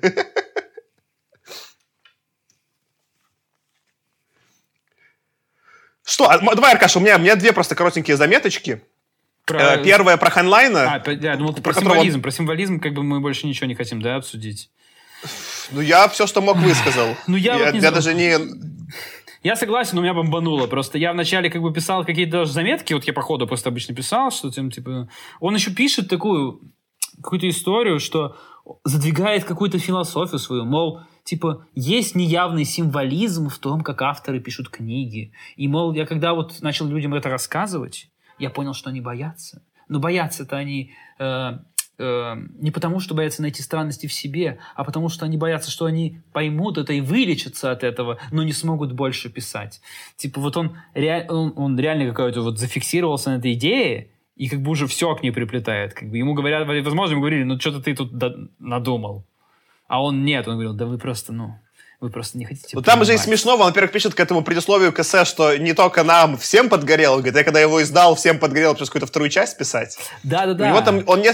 И он несколько раз этот разгон Аркаша устраивает, говорит, что все великие авторы были тютю. Немножко у них кукуха-то чуть-чуть свистела. Вот, и он там прям много раз к этой теме возвращается и говорит, здоровые, нормально не пишут. И он там говорит, вот Лавкрафт, тот еще был как бы странный чувачок, то, ну, то есть он там прям даже есть какие-то есть отдельные глава, где он про странностях рассуждает. И, и он вот, ну, это помнишь то, что я, вот, помните, я вам до этого упоминал, типа, что он не понимает эту идею, что, ну, как бы текст каким-то образом рождается, и потом его люди как-то трактуют, и автор, во-первых, что-то может складывать, конечно, бессознательно, но что-то просто является цайтгайстом. Ну, в смысле, это предложение написанное автором вообще без такого контекста, потом, если в другой контекст его поместить, э, культурный, да, читается по-другому. Вот была недавно эта смешная штука. Я на Reddit видел очень классный пример. Э, там э, герла с татуировкой. Я не помню точно цитату, но татуировка с текстом что-то в духе, в духе I would never wear a mask again to be my true self, что-то такое, типа, никогда не буду носить. И она делала это до ковида, еще до эпидемии, явно со смыслом, что, ну, я буду настоящий, аутентичный. А в итоге она как, ну, типа, сейчас начинается как будто диссидентка и говорит, что я никогда не буду носить маску. Ну, и вот как бы Найт бы в этом месте сказал бы, ну, она просто не понимала тогда еще, что она диссидентка по ковиду, пока его не случилось, да? Но куда более здравый взгляд, что просто, ну, смешное совпадение. Она взяла какую-то, ну, двусмысле, ну, все слова, в смысле, довольно, ну, у всех слов несколько значений, особенно в английском, да. Она взяла цитату, которая в новом контексте читается не более как диссидентская. Ну, в общем, да, меня поразил Найт. Причем он там даже, ну, он там с... опускается до таких приемов, он пишет там «общеизвестно», что, мол, и хорошие, и плохие работы во многом формируют бессознательное пруфов, конечно, ну, дальше не идет. Как бы он просто говорит, это общеизвестно. Ну, вот, ну, окей. И дальше он про Фрейда затирает и так далее. На самом деле, как бы ты сказал, что, он вторую статью хотел написать. Нет, у него, он пишет, что изначально у него был план две статьи написать. Но после того, как он увидел отклик на первую, ему пришлось столько оправдываться и отвечать, что просто как бы там уже не, не дошло до второй как бы статьи. Потом журнал закрылся, он потерял черновики, короче, решил, да и, да и фиг с ним, короче. И слава богу, что решил. Я боюсь, что там могло быть дальше. Меня скорее порадовало, что он такой, а чего так людям бомбануло? Я вообще не понял. Знаешь, это как Вайнштейн какой-то. А чего эти женщины? Да я просто их лапал. Да вы... Да как это вам бомбануло? Такой вообще какой-то наивный, типа, а чё? Он, конечно, бы в нашу, в нашу, здесь в cancel culture, он бы не выжил, конечно, вообще. Ладно, давай, я просто хочу еще, знаешь, вот ту про декадентов главу дозавершить. Он в этой главе еще упоминает, на самом деле, много вообще он в этой собрал людей, которых мы читали. Во-первых, там был Мэттисон. Ну, я не знаю, про него там как бы что-то по диагонали так прочитал, ничего ему интересно написал. Единственное, что мне запомнилось, что у Мэттисона э, есть талант, но он тонет в креативном угаре, мне понравилось э, выражение. Но я бы скорее обсудил вот еще, может быть, про Шекли. Он берет там, в первую очередь, «Гражданин в космосе», и с первых строк он топит за то, что Шекли вообще как бы, ну, классный, идеи у него классные, но, мол, тупо. И дальше он как бы что-то там слишком много на, на серьезных щах говорит, что они ведут себя у Шекли как тупые. И я не понимаю, то ли он как бы вообще, ну, не умеет в юмор и иронию, то ли он не понял, что это юмор, то ли что. Ну, то есть я прямо тут был удивлен. При этом, на самом деле, как бы он после этого как бы, продолжает ныть про то, что там Шекли там местами герои тупят, э, докапывается там реально до вот этого Грегора и Арнольда. Это все юмористические рассказы. Там очевидно гипертрофировано все. Ну ладно, то есть вот он... При этом он называет Шекли самым... одним из самых многообещающих авторов. Ну, возможно, вот поэтому как раз. Ну, то есть он все-таки его выделяет. И вот как мы говорили полчаса назад про то, что Шекли, несмотря на то, что ну, много романов не писал, он при этом все равно хорошо известен. Вот. Э, но, как бы, несмотря на то, что вот он отмечает то, что Шекли многообещающий, мне понравилось, что любимые рассказы у э, Найта это не те, которые, те, которые Саша, по-моему, записал в нелюбимые. Это «Безымянная гора», «Бухгалтер», охота и счастливчик. Ну, охота нам понравился, но вот счастливчик, бухгалтер и безымянная гора, мне кажется, у тебя вот самые худшие, да, были, Саша? Я заметил, да, мне тоже такой, типа, чё? Да вообще ничего не понял, типа, у меня прям э, биф с ним был. Э, но это вот, к примеру, я про Шекли что еще когда думал, э, это вот то, что я до этого упоминал, что он говорит, я ко всему этот свой вот этот критический нож применяю, и он у него реально ко всему одинаковый, но он не очень хороший у него, этот скальпель. Этот скальпель вот на юморе, например, прям ломается. И он как-то из общих соображений, ты вроде как говоришь, что да вроде Шекли нормальный пацан, да? Но когда читаешь его статью, какое ощущение, как будто он просто его хейтит. И там вот этот такой вот этот вот немножко прям э, вот это раздвоение личности особенно сильно в Шекле сквозило. Ну да, и вот он еще пишет, что говорит, что вот якобы Шекли сказали в какой-то момент, что он пишет притчи, а тот взял и поверил, и после этого стало хуже.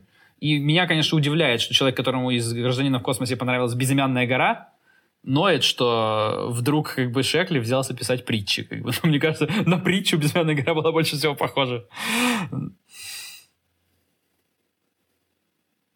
Ну, единственное, как бы еще вот я могу отметить здесь, что мне, что мне больше всего понравилось в, этой, в этом блоке, это то, что в какой-то момент он там что-то перечисляет, и он любит такое в скобочках писать свое какое-то личное это. Типа, он, ну, я уже не помню, какое-то перечисление, он там, блин, там, ну вот-вот фигня, и в какой-то момент, и я Сафат, у него в скобочках, конечно, и вот тут вот он меня, ну, ладно, я, говорит, я подумал прям, красавчик, хорош. И вот это вот отсылочки он такие расставляет неплохо. Потому что не читай ты как бы Зиму, вот Есафат, как бы ты бы вообще не понял. Ну ты, кстати, про это все Аркаша разгонял, и может, я вот что продумала. Может быть, э, ну, Найт в этом смысле был хорошим представителем токсичного фэндома? Ну, типа, фэндом реально был агрессивненький и токсичненький. И уж точно не, не феминистично современный, политкорректный. И в этом смысле Найт просто еще и даже сглаженный представитель, а там эти, ну, может, может подростки и пожестче были.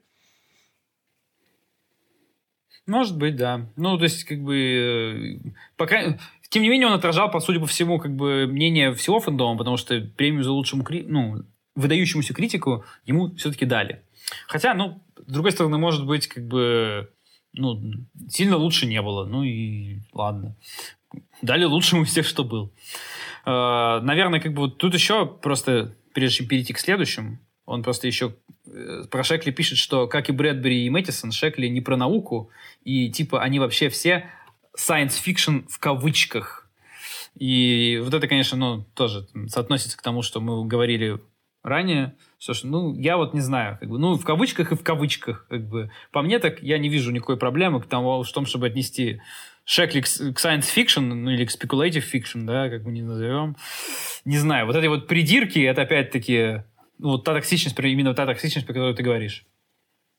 Ну, вот это же про Шекли-то и стало мягче. Я, то, я тоже понимаю, что он ему интереснее шутки, чем фантастика, он скорее антураж использует, да. Меня это никак не, в смысле, не коробит, и, наверное, вот тогда эту аудиторию коробило. То есть я, я в своей голове их различаю, но в этом нет никакой проблемы. В смысле, ну, шуточки, шуточки. И я тут просто проведу параллель, можете забегу вперед, э, он про Брэдбери рассуждает, Найт. И вот мне понравилась его цитата про Брэдбери, где он, точнее, даже некий анализ, он говорит, что э, у Брэдбери я точно цитату не помню, но смысл такой, что говорит, у Брэдбери были одни эмоции не было науки, поэтому Кэмпбелл он ничего продать не мог. А Кэмпбелл прям декларировал, вы мне науку приносите. И это э, смешно, ну, как бы такое, на мой взгляд, ну, такое, это точное наблюдение про Брэдбери. Он, в принципе, Брэдбери вполне себе восхищается, и вполне по правильным причинам, да. Э, вот то, что мы говорили, Брэдбери не очень-то фантаст в этом смысле, он скорее ретроград, такой немножечко лудит, и вот он какую-то ностальгию эмоционально классно продает. Э, делает, делает в смысле очень искусно, вот. Э, а он про это, видишь, с точки зрения рынка рассудил, что Кэмпбеллу такое не продашь. Я подумал, вот это, вот это для меня было, наверное, с Брэдбери, у него, у Найта самое точное попадание э, и, и, и глубокий анализ именно вот авторского подхода Брэдбери. Да, я тоже себе это выписал, то есть про то, что у него меньше фактов и больше эмоций. Э, мне еще понравилась такая мысль, что, ну, Брэдбери пишет не о вещах, которые нас как будто бы волнуют, он там в скобочках перечисляет наука, брак, спорт, там, политика, криминал, а пишет он о вещах, которые действительно нас волнуют. Это фундаментальные иррациональные страхи и желания. Ну, или пока не... Если он о них не пишет, то он к ним явно апеллирует. Вот. И это тоже интересная мысль в некотором роде. Действительно, там, ну, Брэдбери часто ты не можешь даже зачастую явно прописать, вот о чем вот тут было, но как-то оно немножко цепляет. И в этом смысле он, вот, вот тут он хорошо подмечает, э, и про Брэдбери в некотором смысле мне даже понравилось, э, как Найт написал, потому что было, в общем-то, ну, в целом по делу. Ну и вот он еще пишет, когда мы говорим о воображении Брэдбери, нам вообще не надо лезть в конкретику, потому что он не про это. Он как бы, когда вот ты начинаешь про конкретным вещам докапываться, как бы ты докопаешься, и будет плохо. Но это не важно. И в этом смысле, ну, наверное, так и есть.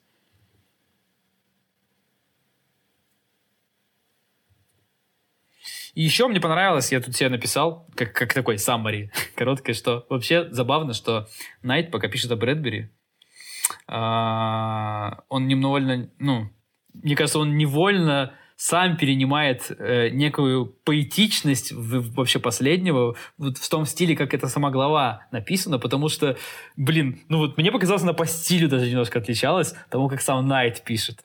Э, но при этом, как бы, э, это была и у Найта, ну и у Брэдбери, да, как бы мы говорили, это вот поэтичность, но зачастую иногда вот скатывающаяся в немножко такую занудную и ностальгирующую поэтичность. И, собственно, это же тоже мы обсуждали про Брэдбери, и, и этим отдавала э, рецензия Найта. Мне вот эта вот рифма такая понравилась очень.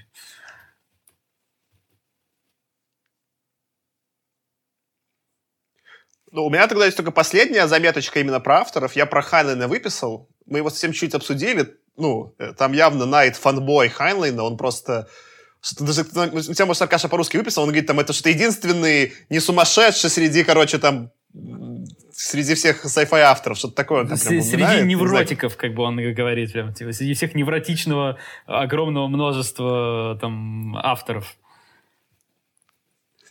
Uh, вот, из-за этого, из-за того, что он там прям фанбой, этим двойником, вот этой двойной звездой, просто он там э, восхищается, мне часть было тяжеловато, потому что я не такой фанбой Ханлайна. Э, но где вот я с ним согласился, он там точно, вот, по сути, то, про что я разгонял. И у меня было больше, у меня было четыре пункта. Э, ну вот он, он критикует по двум э, пунктам Ханлайна, говорит, здесь всего лишь проблемы. Первое, у него слабые сюжеты, вторая, он использует сленг. И вот в этом, мне кажется, весь Снайд, да он четко подмечает про проблему с сюжетом. Это действительно, ну, как бы, вот это, это реально проблема Хайнлина. Но он ругает Хайнлина за сленг, при том, что Хайнлин вошел вот, как бы, в историю литературы научной фантастики как лучший автор сленга.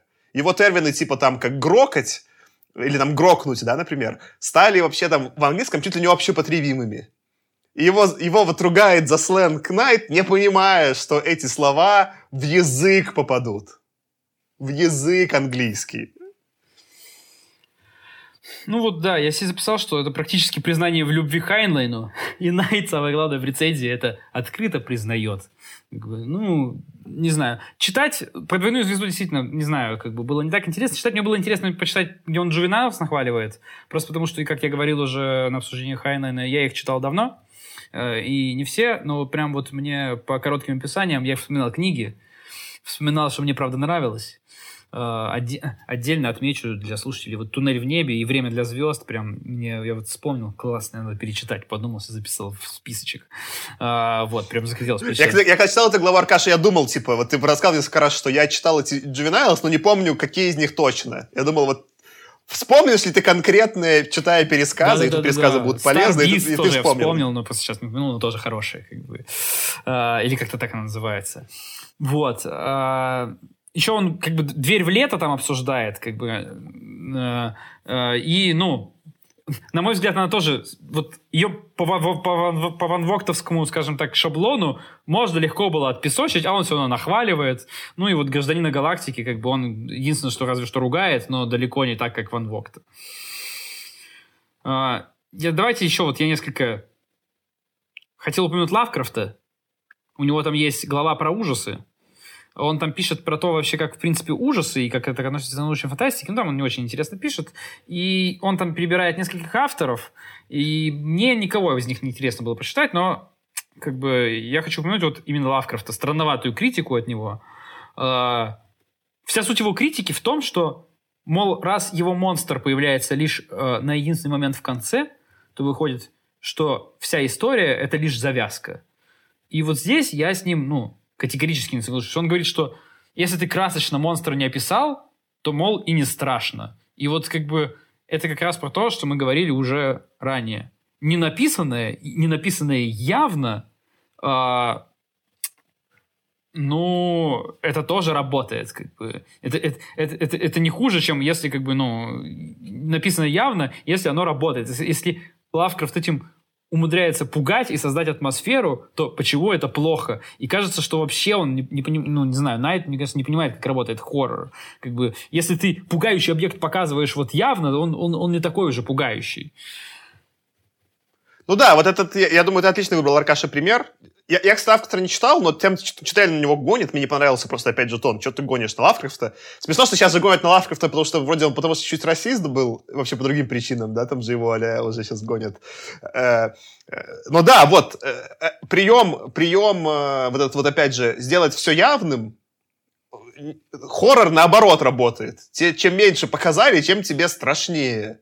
Вон, я не знаю, я смотрел там это, «Сияние», да, там по Кубрика, по не знаю, по, по Кингу, наверное, или туплю. Я не знаю по кому. Сияние Кубрика, не По важно. Кингу, по Кингу. А потом, если что, поругайте. Но оно не совсем Просто по там... Кингу. Кингу не нравилось Сияние Кубрика. Что? Он ничего не понял. Э, там ничего тебе не показывают. Показывают, какая-то девочка малой на велосипеде едет. Просто куда-то едет. Никто не появляется, а сцена страшная до усрачки. Просто ну, невозможно смотреть, да, и вот, ну, так, типа, атмосферку что-то нагоняют, что-то тебе страшненько. И вот, ну, это пример, этот прием э, Найта про ужасы вообще никак не работал. Вот это, конечно, его претензия, покажите мне монстра целиком. Ну, вообще, да, вот и, и, и, про, и Лавкрафта действительно принято ругать, а он про него прикольные истории понрав... ну, рассказывает. Мне вот очень понравилось, не могу не упомянуть, историю про то, как Ла, э, Найт пересказывает чью-то байку, про то, как э, э, Лавкрафт э, и с кем-то еще из его товарищей на конкурсе поедания мороженого съели по 26 пинт мороженого, э, в то время как рассказчик, ну, рассказчика эта история, собственно, стошнила после семи. А, а еще, конечно, классная история про котеночка, про то, как какой-то редактор журнала э, при, привел ав- Лавкрафта к себе домой на ночь, чтобы тот написал ему статью в фанзин. А, потом, и он знал, что Лавкрафт любит работать по ночам, поэтому он специально на ночь посадил за стол, говорит, пиши ночью, как бы, а, и ушел спать. Но пришел утром, и Лавкрафт сидел, э, ничего не написал. Он говорит, почему? Говорит, ты ничего не написал. Лавкрафт говорит, мне котеночек на коленке сел и уснул, и я не хотел будить котеночка. и всю ночь сидел. Ну и, конечно, он упоминает еще много про то, как Лавкрафт, э, ну, многих писателей современных Найту, на самом деле, в некотором смысле там, ну, не сказать, что воспитал, но, по крайней мере, поощрял. То есть мы же уже нескольких авторов, которых мы читали, упоминали, что, ну, Лавкрафт э, им помог как бы начать свой литературный путь, и этим, конечно, ну, он, ну, замечателен. И как бы он за это Лавкрафт нахваливает и, в общем-то, за дело. Uh, меня салют за окном начался, поэтому сейчас будет немножко, может быть, на записи слышно взрывы. Uh, все в порядке. Ты просто, Аркаша, упоминал вот сейчас про эти какие-то истории Паула Рафкрафта. И мне кажется, самые сильные вообще моменты всех этих эссе Найта были, где он начал что-то разгонять про фэндом. Говорит, вот, что тут тот первый этот конвент устроили, да они даже в костюмах пришли, а я реально там погуглил, действительно, первый косплей был на самом первом конвенте, и там есть черно-белые фотографии этих косплееров э, уже тогда, да, они там каких-то там домодельных, ну, каких-то совсем уже самодельных костюмах. И вот что-то такое, мне кажется, книга про фэндом была бы куда интереснее, ну, не знаю, про сеттинг, чем, чем даже его рассуждения про книги, которые многие, тем более, уже и, и устарели. Вот, ну и, наверное, последнее. Ну, прям надо, надо. Про Азимова давайте быстро. Как вам вот про Азимова глава? Я даже не записал ничего. Мне что-то про Азимова вообще не понял. Какой-то то ли он был, не знаю, мне не понравилось. Я про Зимова прям даже вот так начал скиповать. Вроде я все, я, ну, я все это читал, он ничего особо нового не добавлял, какие-то разгоны были очень поверхностные. Или не, ну, какие-то не, не знаю, помогите мне. Мне просто, я вот прям я не могу ни плохое, ни хорошее сказать, я просто скиповал про Азимова, что-то не пошло мне. Ну, у меня вот были схожие мысли, знаешь почему? Потому что, на самом деле, все, что он писал про Азимова, как бы мы так или иначе, я не знаю, либо на записях, либо даже не на записях с вами уже проговаривали. То есть он там пишет, что вот ифы у него классные, интересные прям, ну и с ними он, он говорит, что вот ифы Азимова настолько топчик, что поспорит разве что Хайнлайн. И в целом это действительно, ну, во многом правда. Э, но тут же при этом выдает он после этого, что Азимов зачастую, несмотря на классные вот if ы, это такая немножко занудная скукотища скатывается, и опять-таки это тоже как бы то, что мы говорили. Иногда, ну, прям немножко начинает Азимов в собственном стиле, характерном, немножко быть скучноватым и занудным. А, ну, намекает он там, что, что Галактическая империя, почему, почему, почему-то он намекает, что Галактическая империя это даже не совсем научная фантастика, ну, я бы тут, не знаю, поспорил, но странное вот такое. А, вот это мне не понравилось. Он там, он там вообще гонит не по делу. Он говорит, что... Ну, сначала говорит, это факт, что распад Римской империи — это вот, ну, завязка, по сути, э, основания. А дальше он говорит, что это проблема, он говорит, это не работает, а это, во-первых, работает. Это уже неправда, что это не работает, потому что это, ну, одна из самых топовых книг. Это, ну, это уже сработало. Он говорит, это не фантастика, потому что история никогда не повторяется. И вот тут он, типа, это, он там обычно щеголяет фактами, как будто он супер начитанный, а тут я понимаю, что я больше его шарю. Во-первых, вон тот же там Шпенглер как раз-таки разгонял, ну и вообще есть, типа, про цикличность истории, типа, длинный разгон.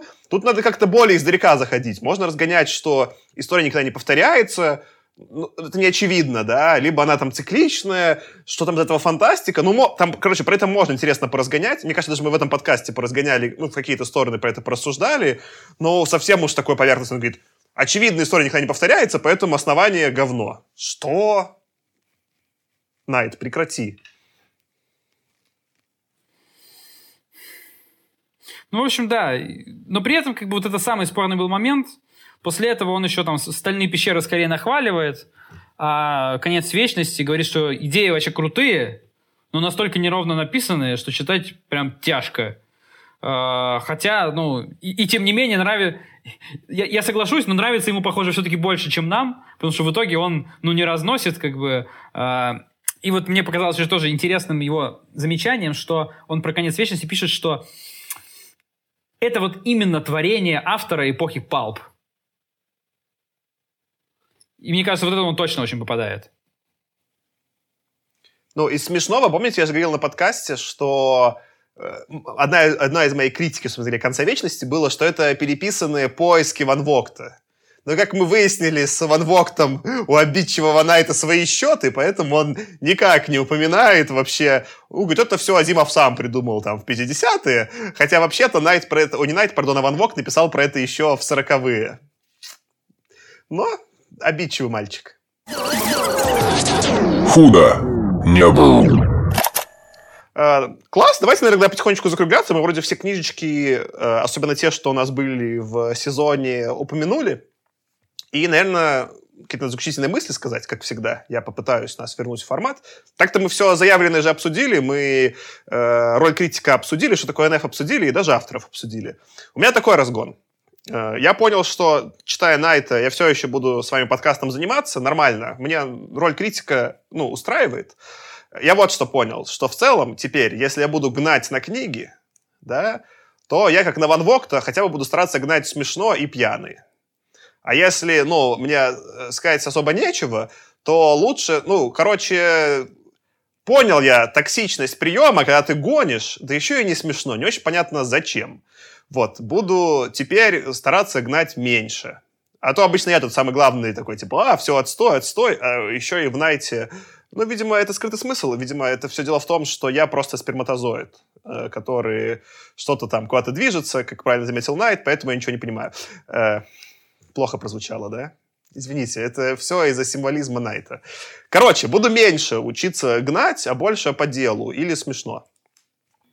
Ну, у меня был такой момент, что все-таки немножко подогрело, наверное, э, мое как самолюбие, не самолюбие, про то, что какие-то комменты, которые э, мы обсуждали и думали, он тоже там упоминал. Э, и это все равно, то есть, знаешь, то, что ты вначале говорил, что он как бы делает это живет этим, можно сказать, а мы как немножко хобби, и мы такой, окей, ну мы в принципе на одном уровне какие-то вещи понимаем.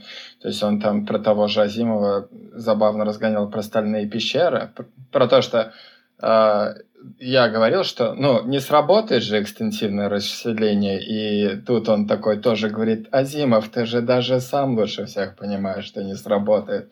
Я такой, класс. Вот в таких моментах меня все-таки грело. Поэтому э, интересно, знаешь, так на каком-то мета-уровне было про все это подумать. Ну, я вот тут для начала, Саша упомянул про Ван Вогта.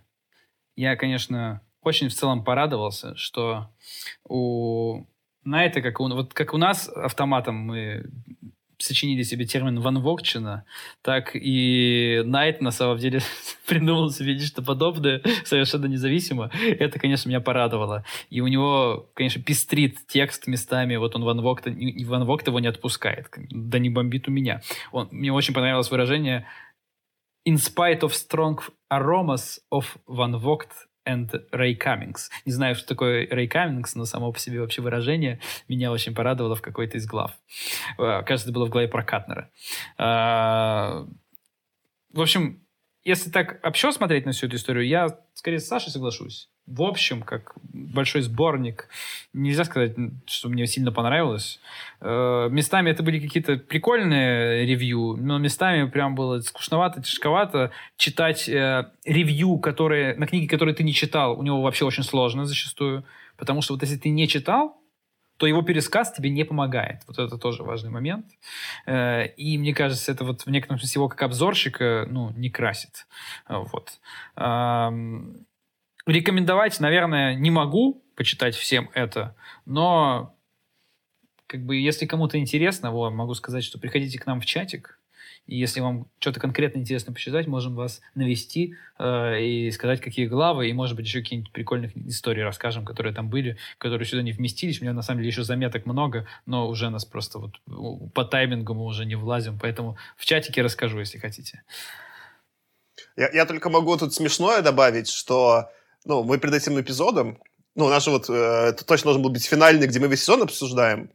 Я вот предложил этот отдельный про «В поисках чуда», и Кирилл такой говорит, да давай вместе, нормально влезет, мы сразу и Найта обсудим, и итоги сезона. И вот ты, Кирилл, порадовался, что наши где-то обзоры, типа, ну, все-таки что-то нормальное, да? Я порадовался, мы тут еле в два часа влезли с Найтом, и в два часа, я думаю, еле влезем с э, финалом. Хорошо, что все-таки разбили. Но, кстати, обсуждение было классное. А я, кстати, вот ты, Аркаша, говоришь про рекомендации.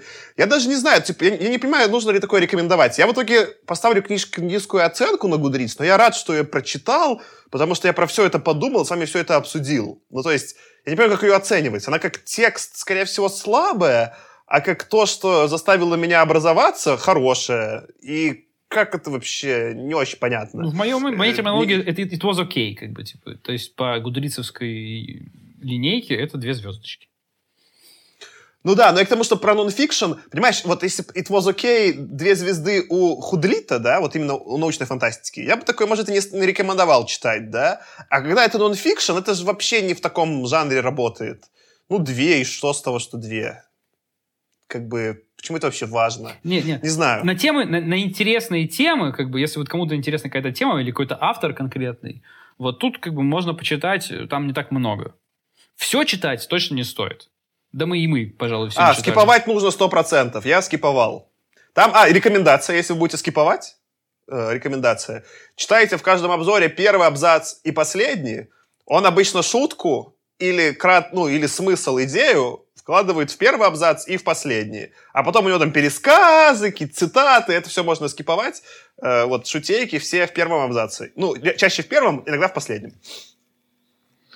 Ну да, тут отдельно еще классная история, как найти эту книжку, потому что, я так понимаю, Саша, ты ее даже аж купил. Вот. Э, э, но, да, еще забавно, что он, конечно, отсылается на конкретные страницы зачастую. Я такой подумал, типа, да, интересно бы это сработало, с учетом того, что вот даже для этой книжки там разные издания, которые вообще абсолютно разные.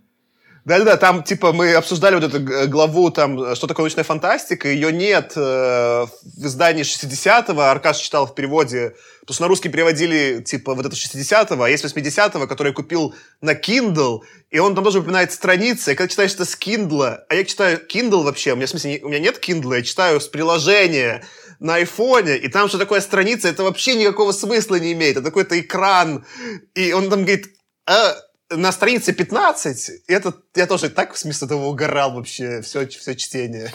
Не, я попрошу, я на русском перевод так и не нашел, я читал на английском и взял эту книжку ну, в библиотеке американской, в той же, в которой мы брали книгу м- про, господи, немецкого ракетчика из головы вылетело. Ну, фон Брауна. Фон Брауна, вот.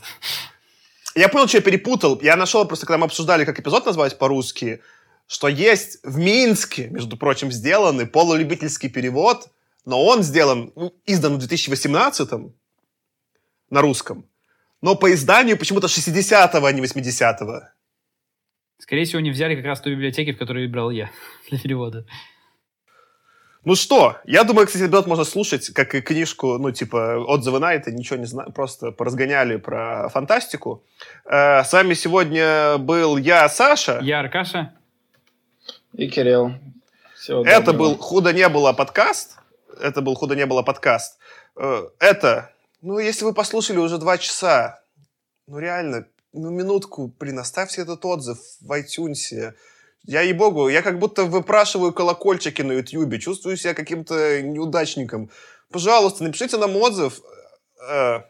Э, ну, еще можете нам в чатик написать э, в телегу, мы там какие-то смешные разгоны устраиваем, нам нравится общаться. Чем-нибудь классно напишите, мы даже вас в выпуске упомянем э, в каком-нибудь или нет. Короче, пока! Пока. Пока. Куда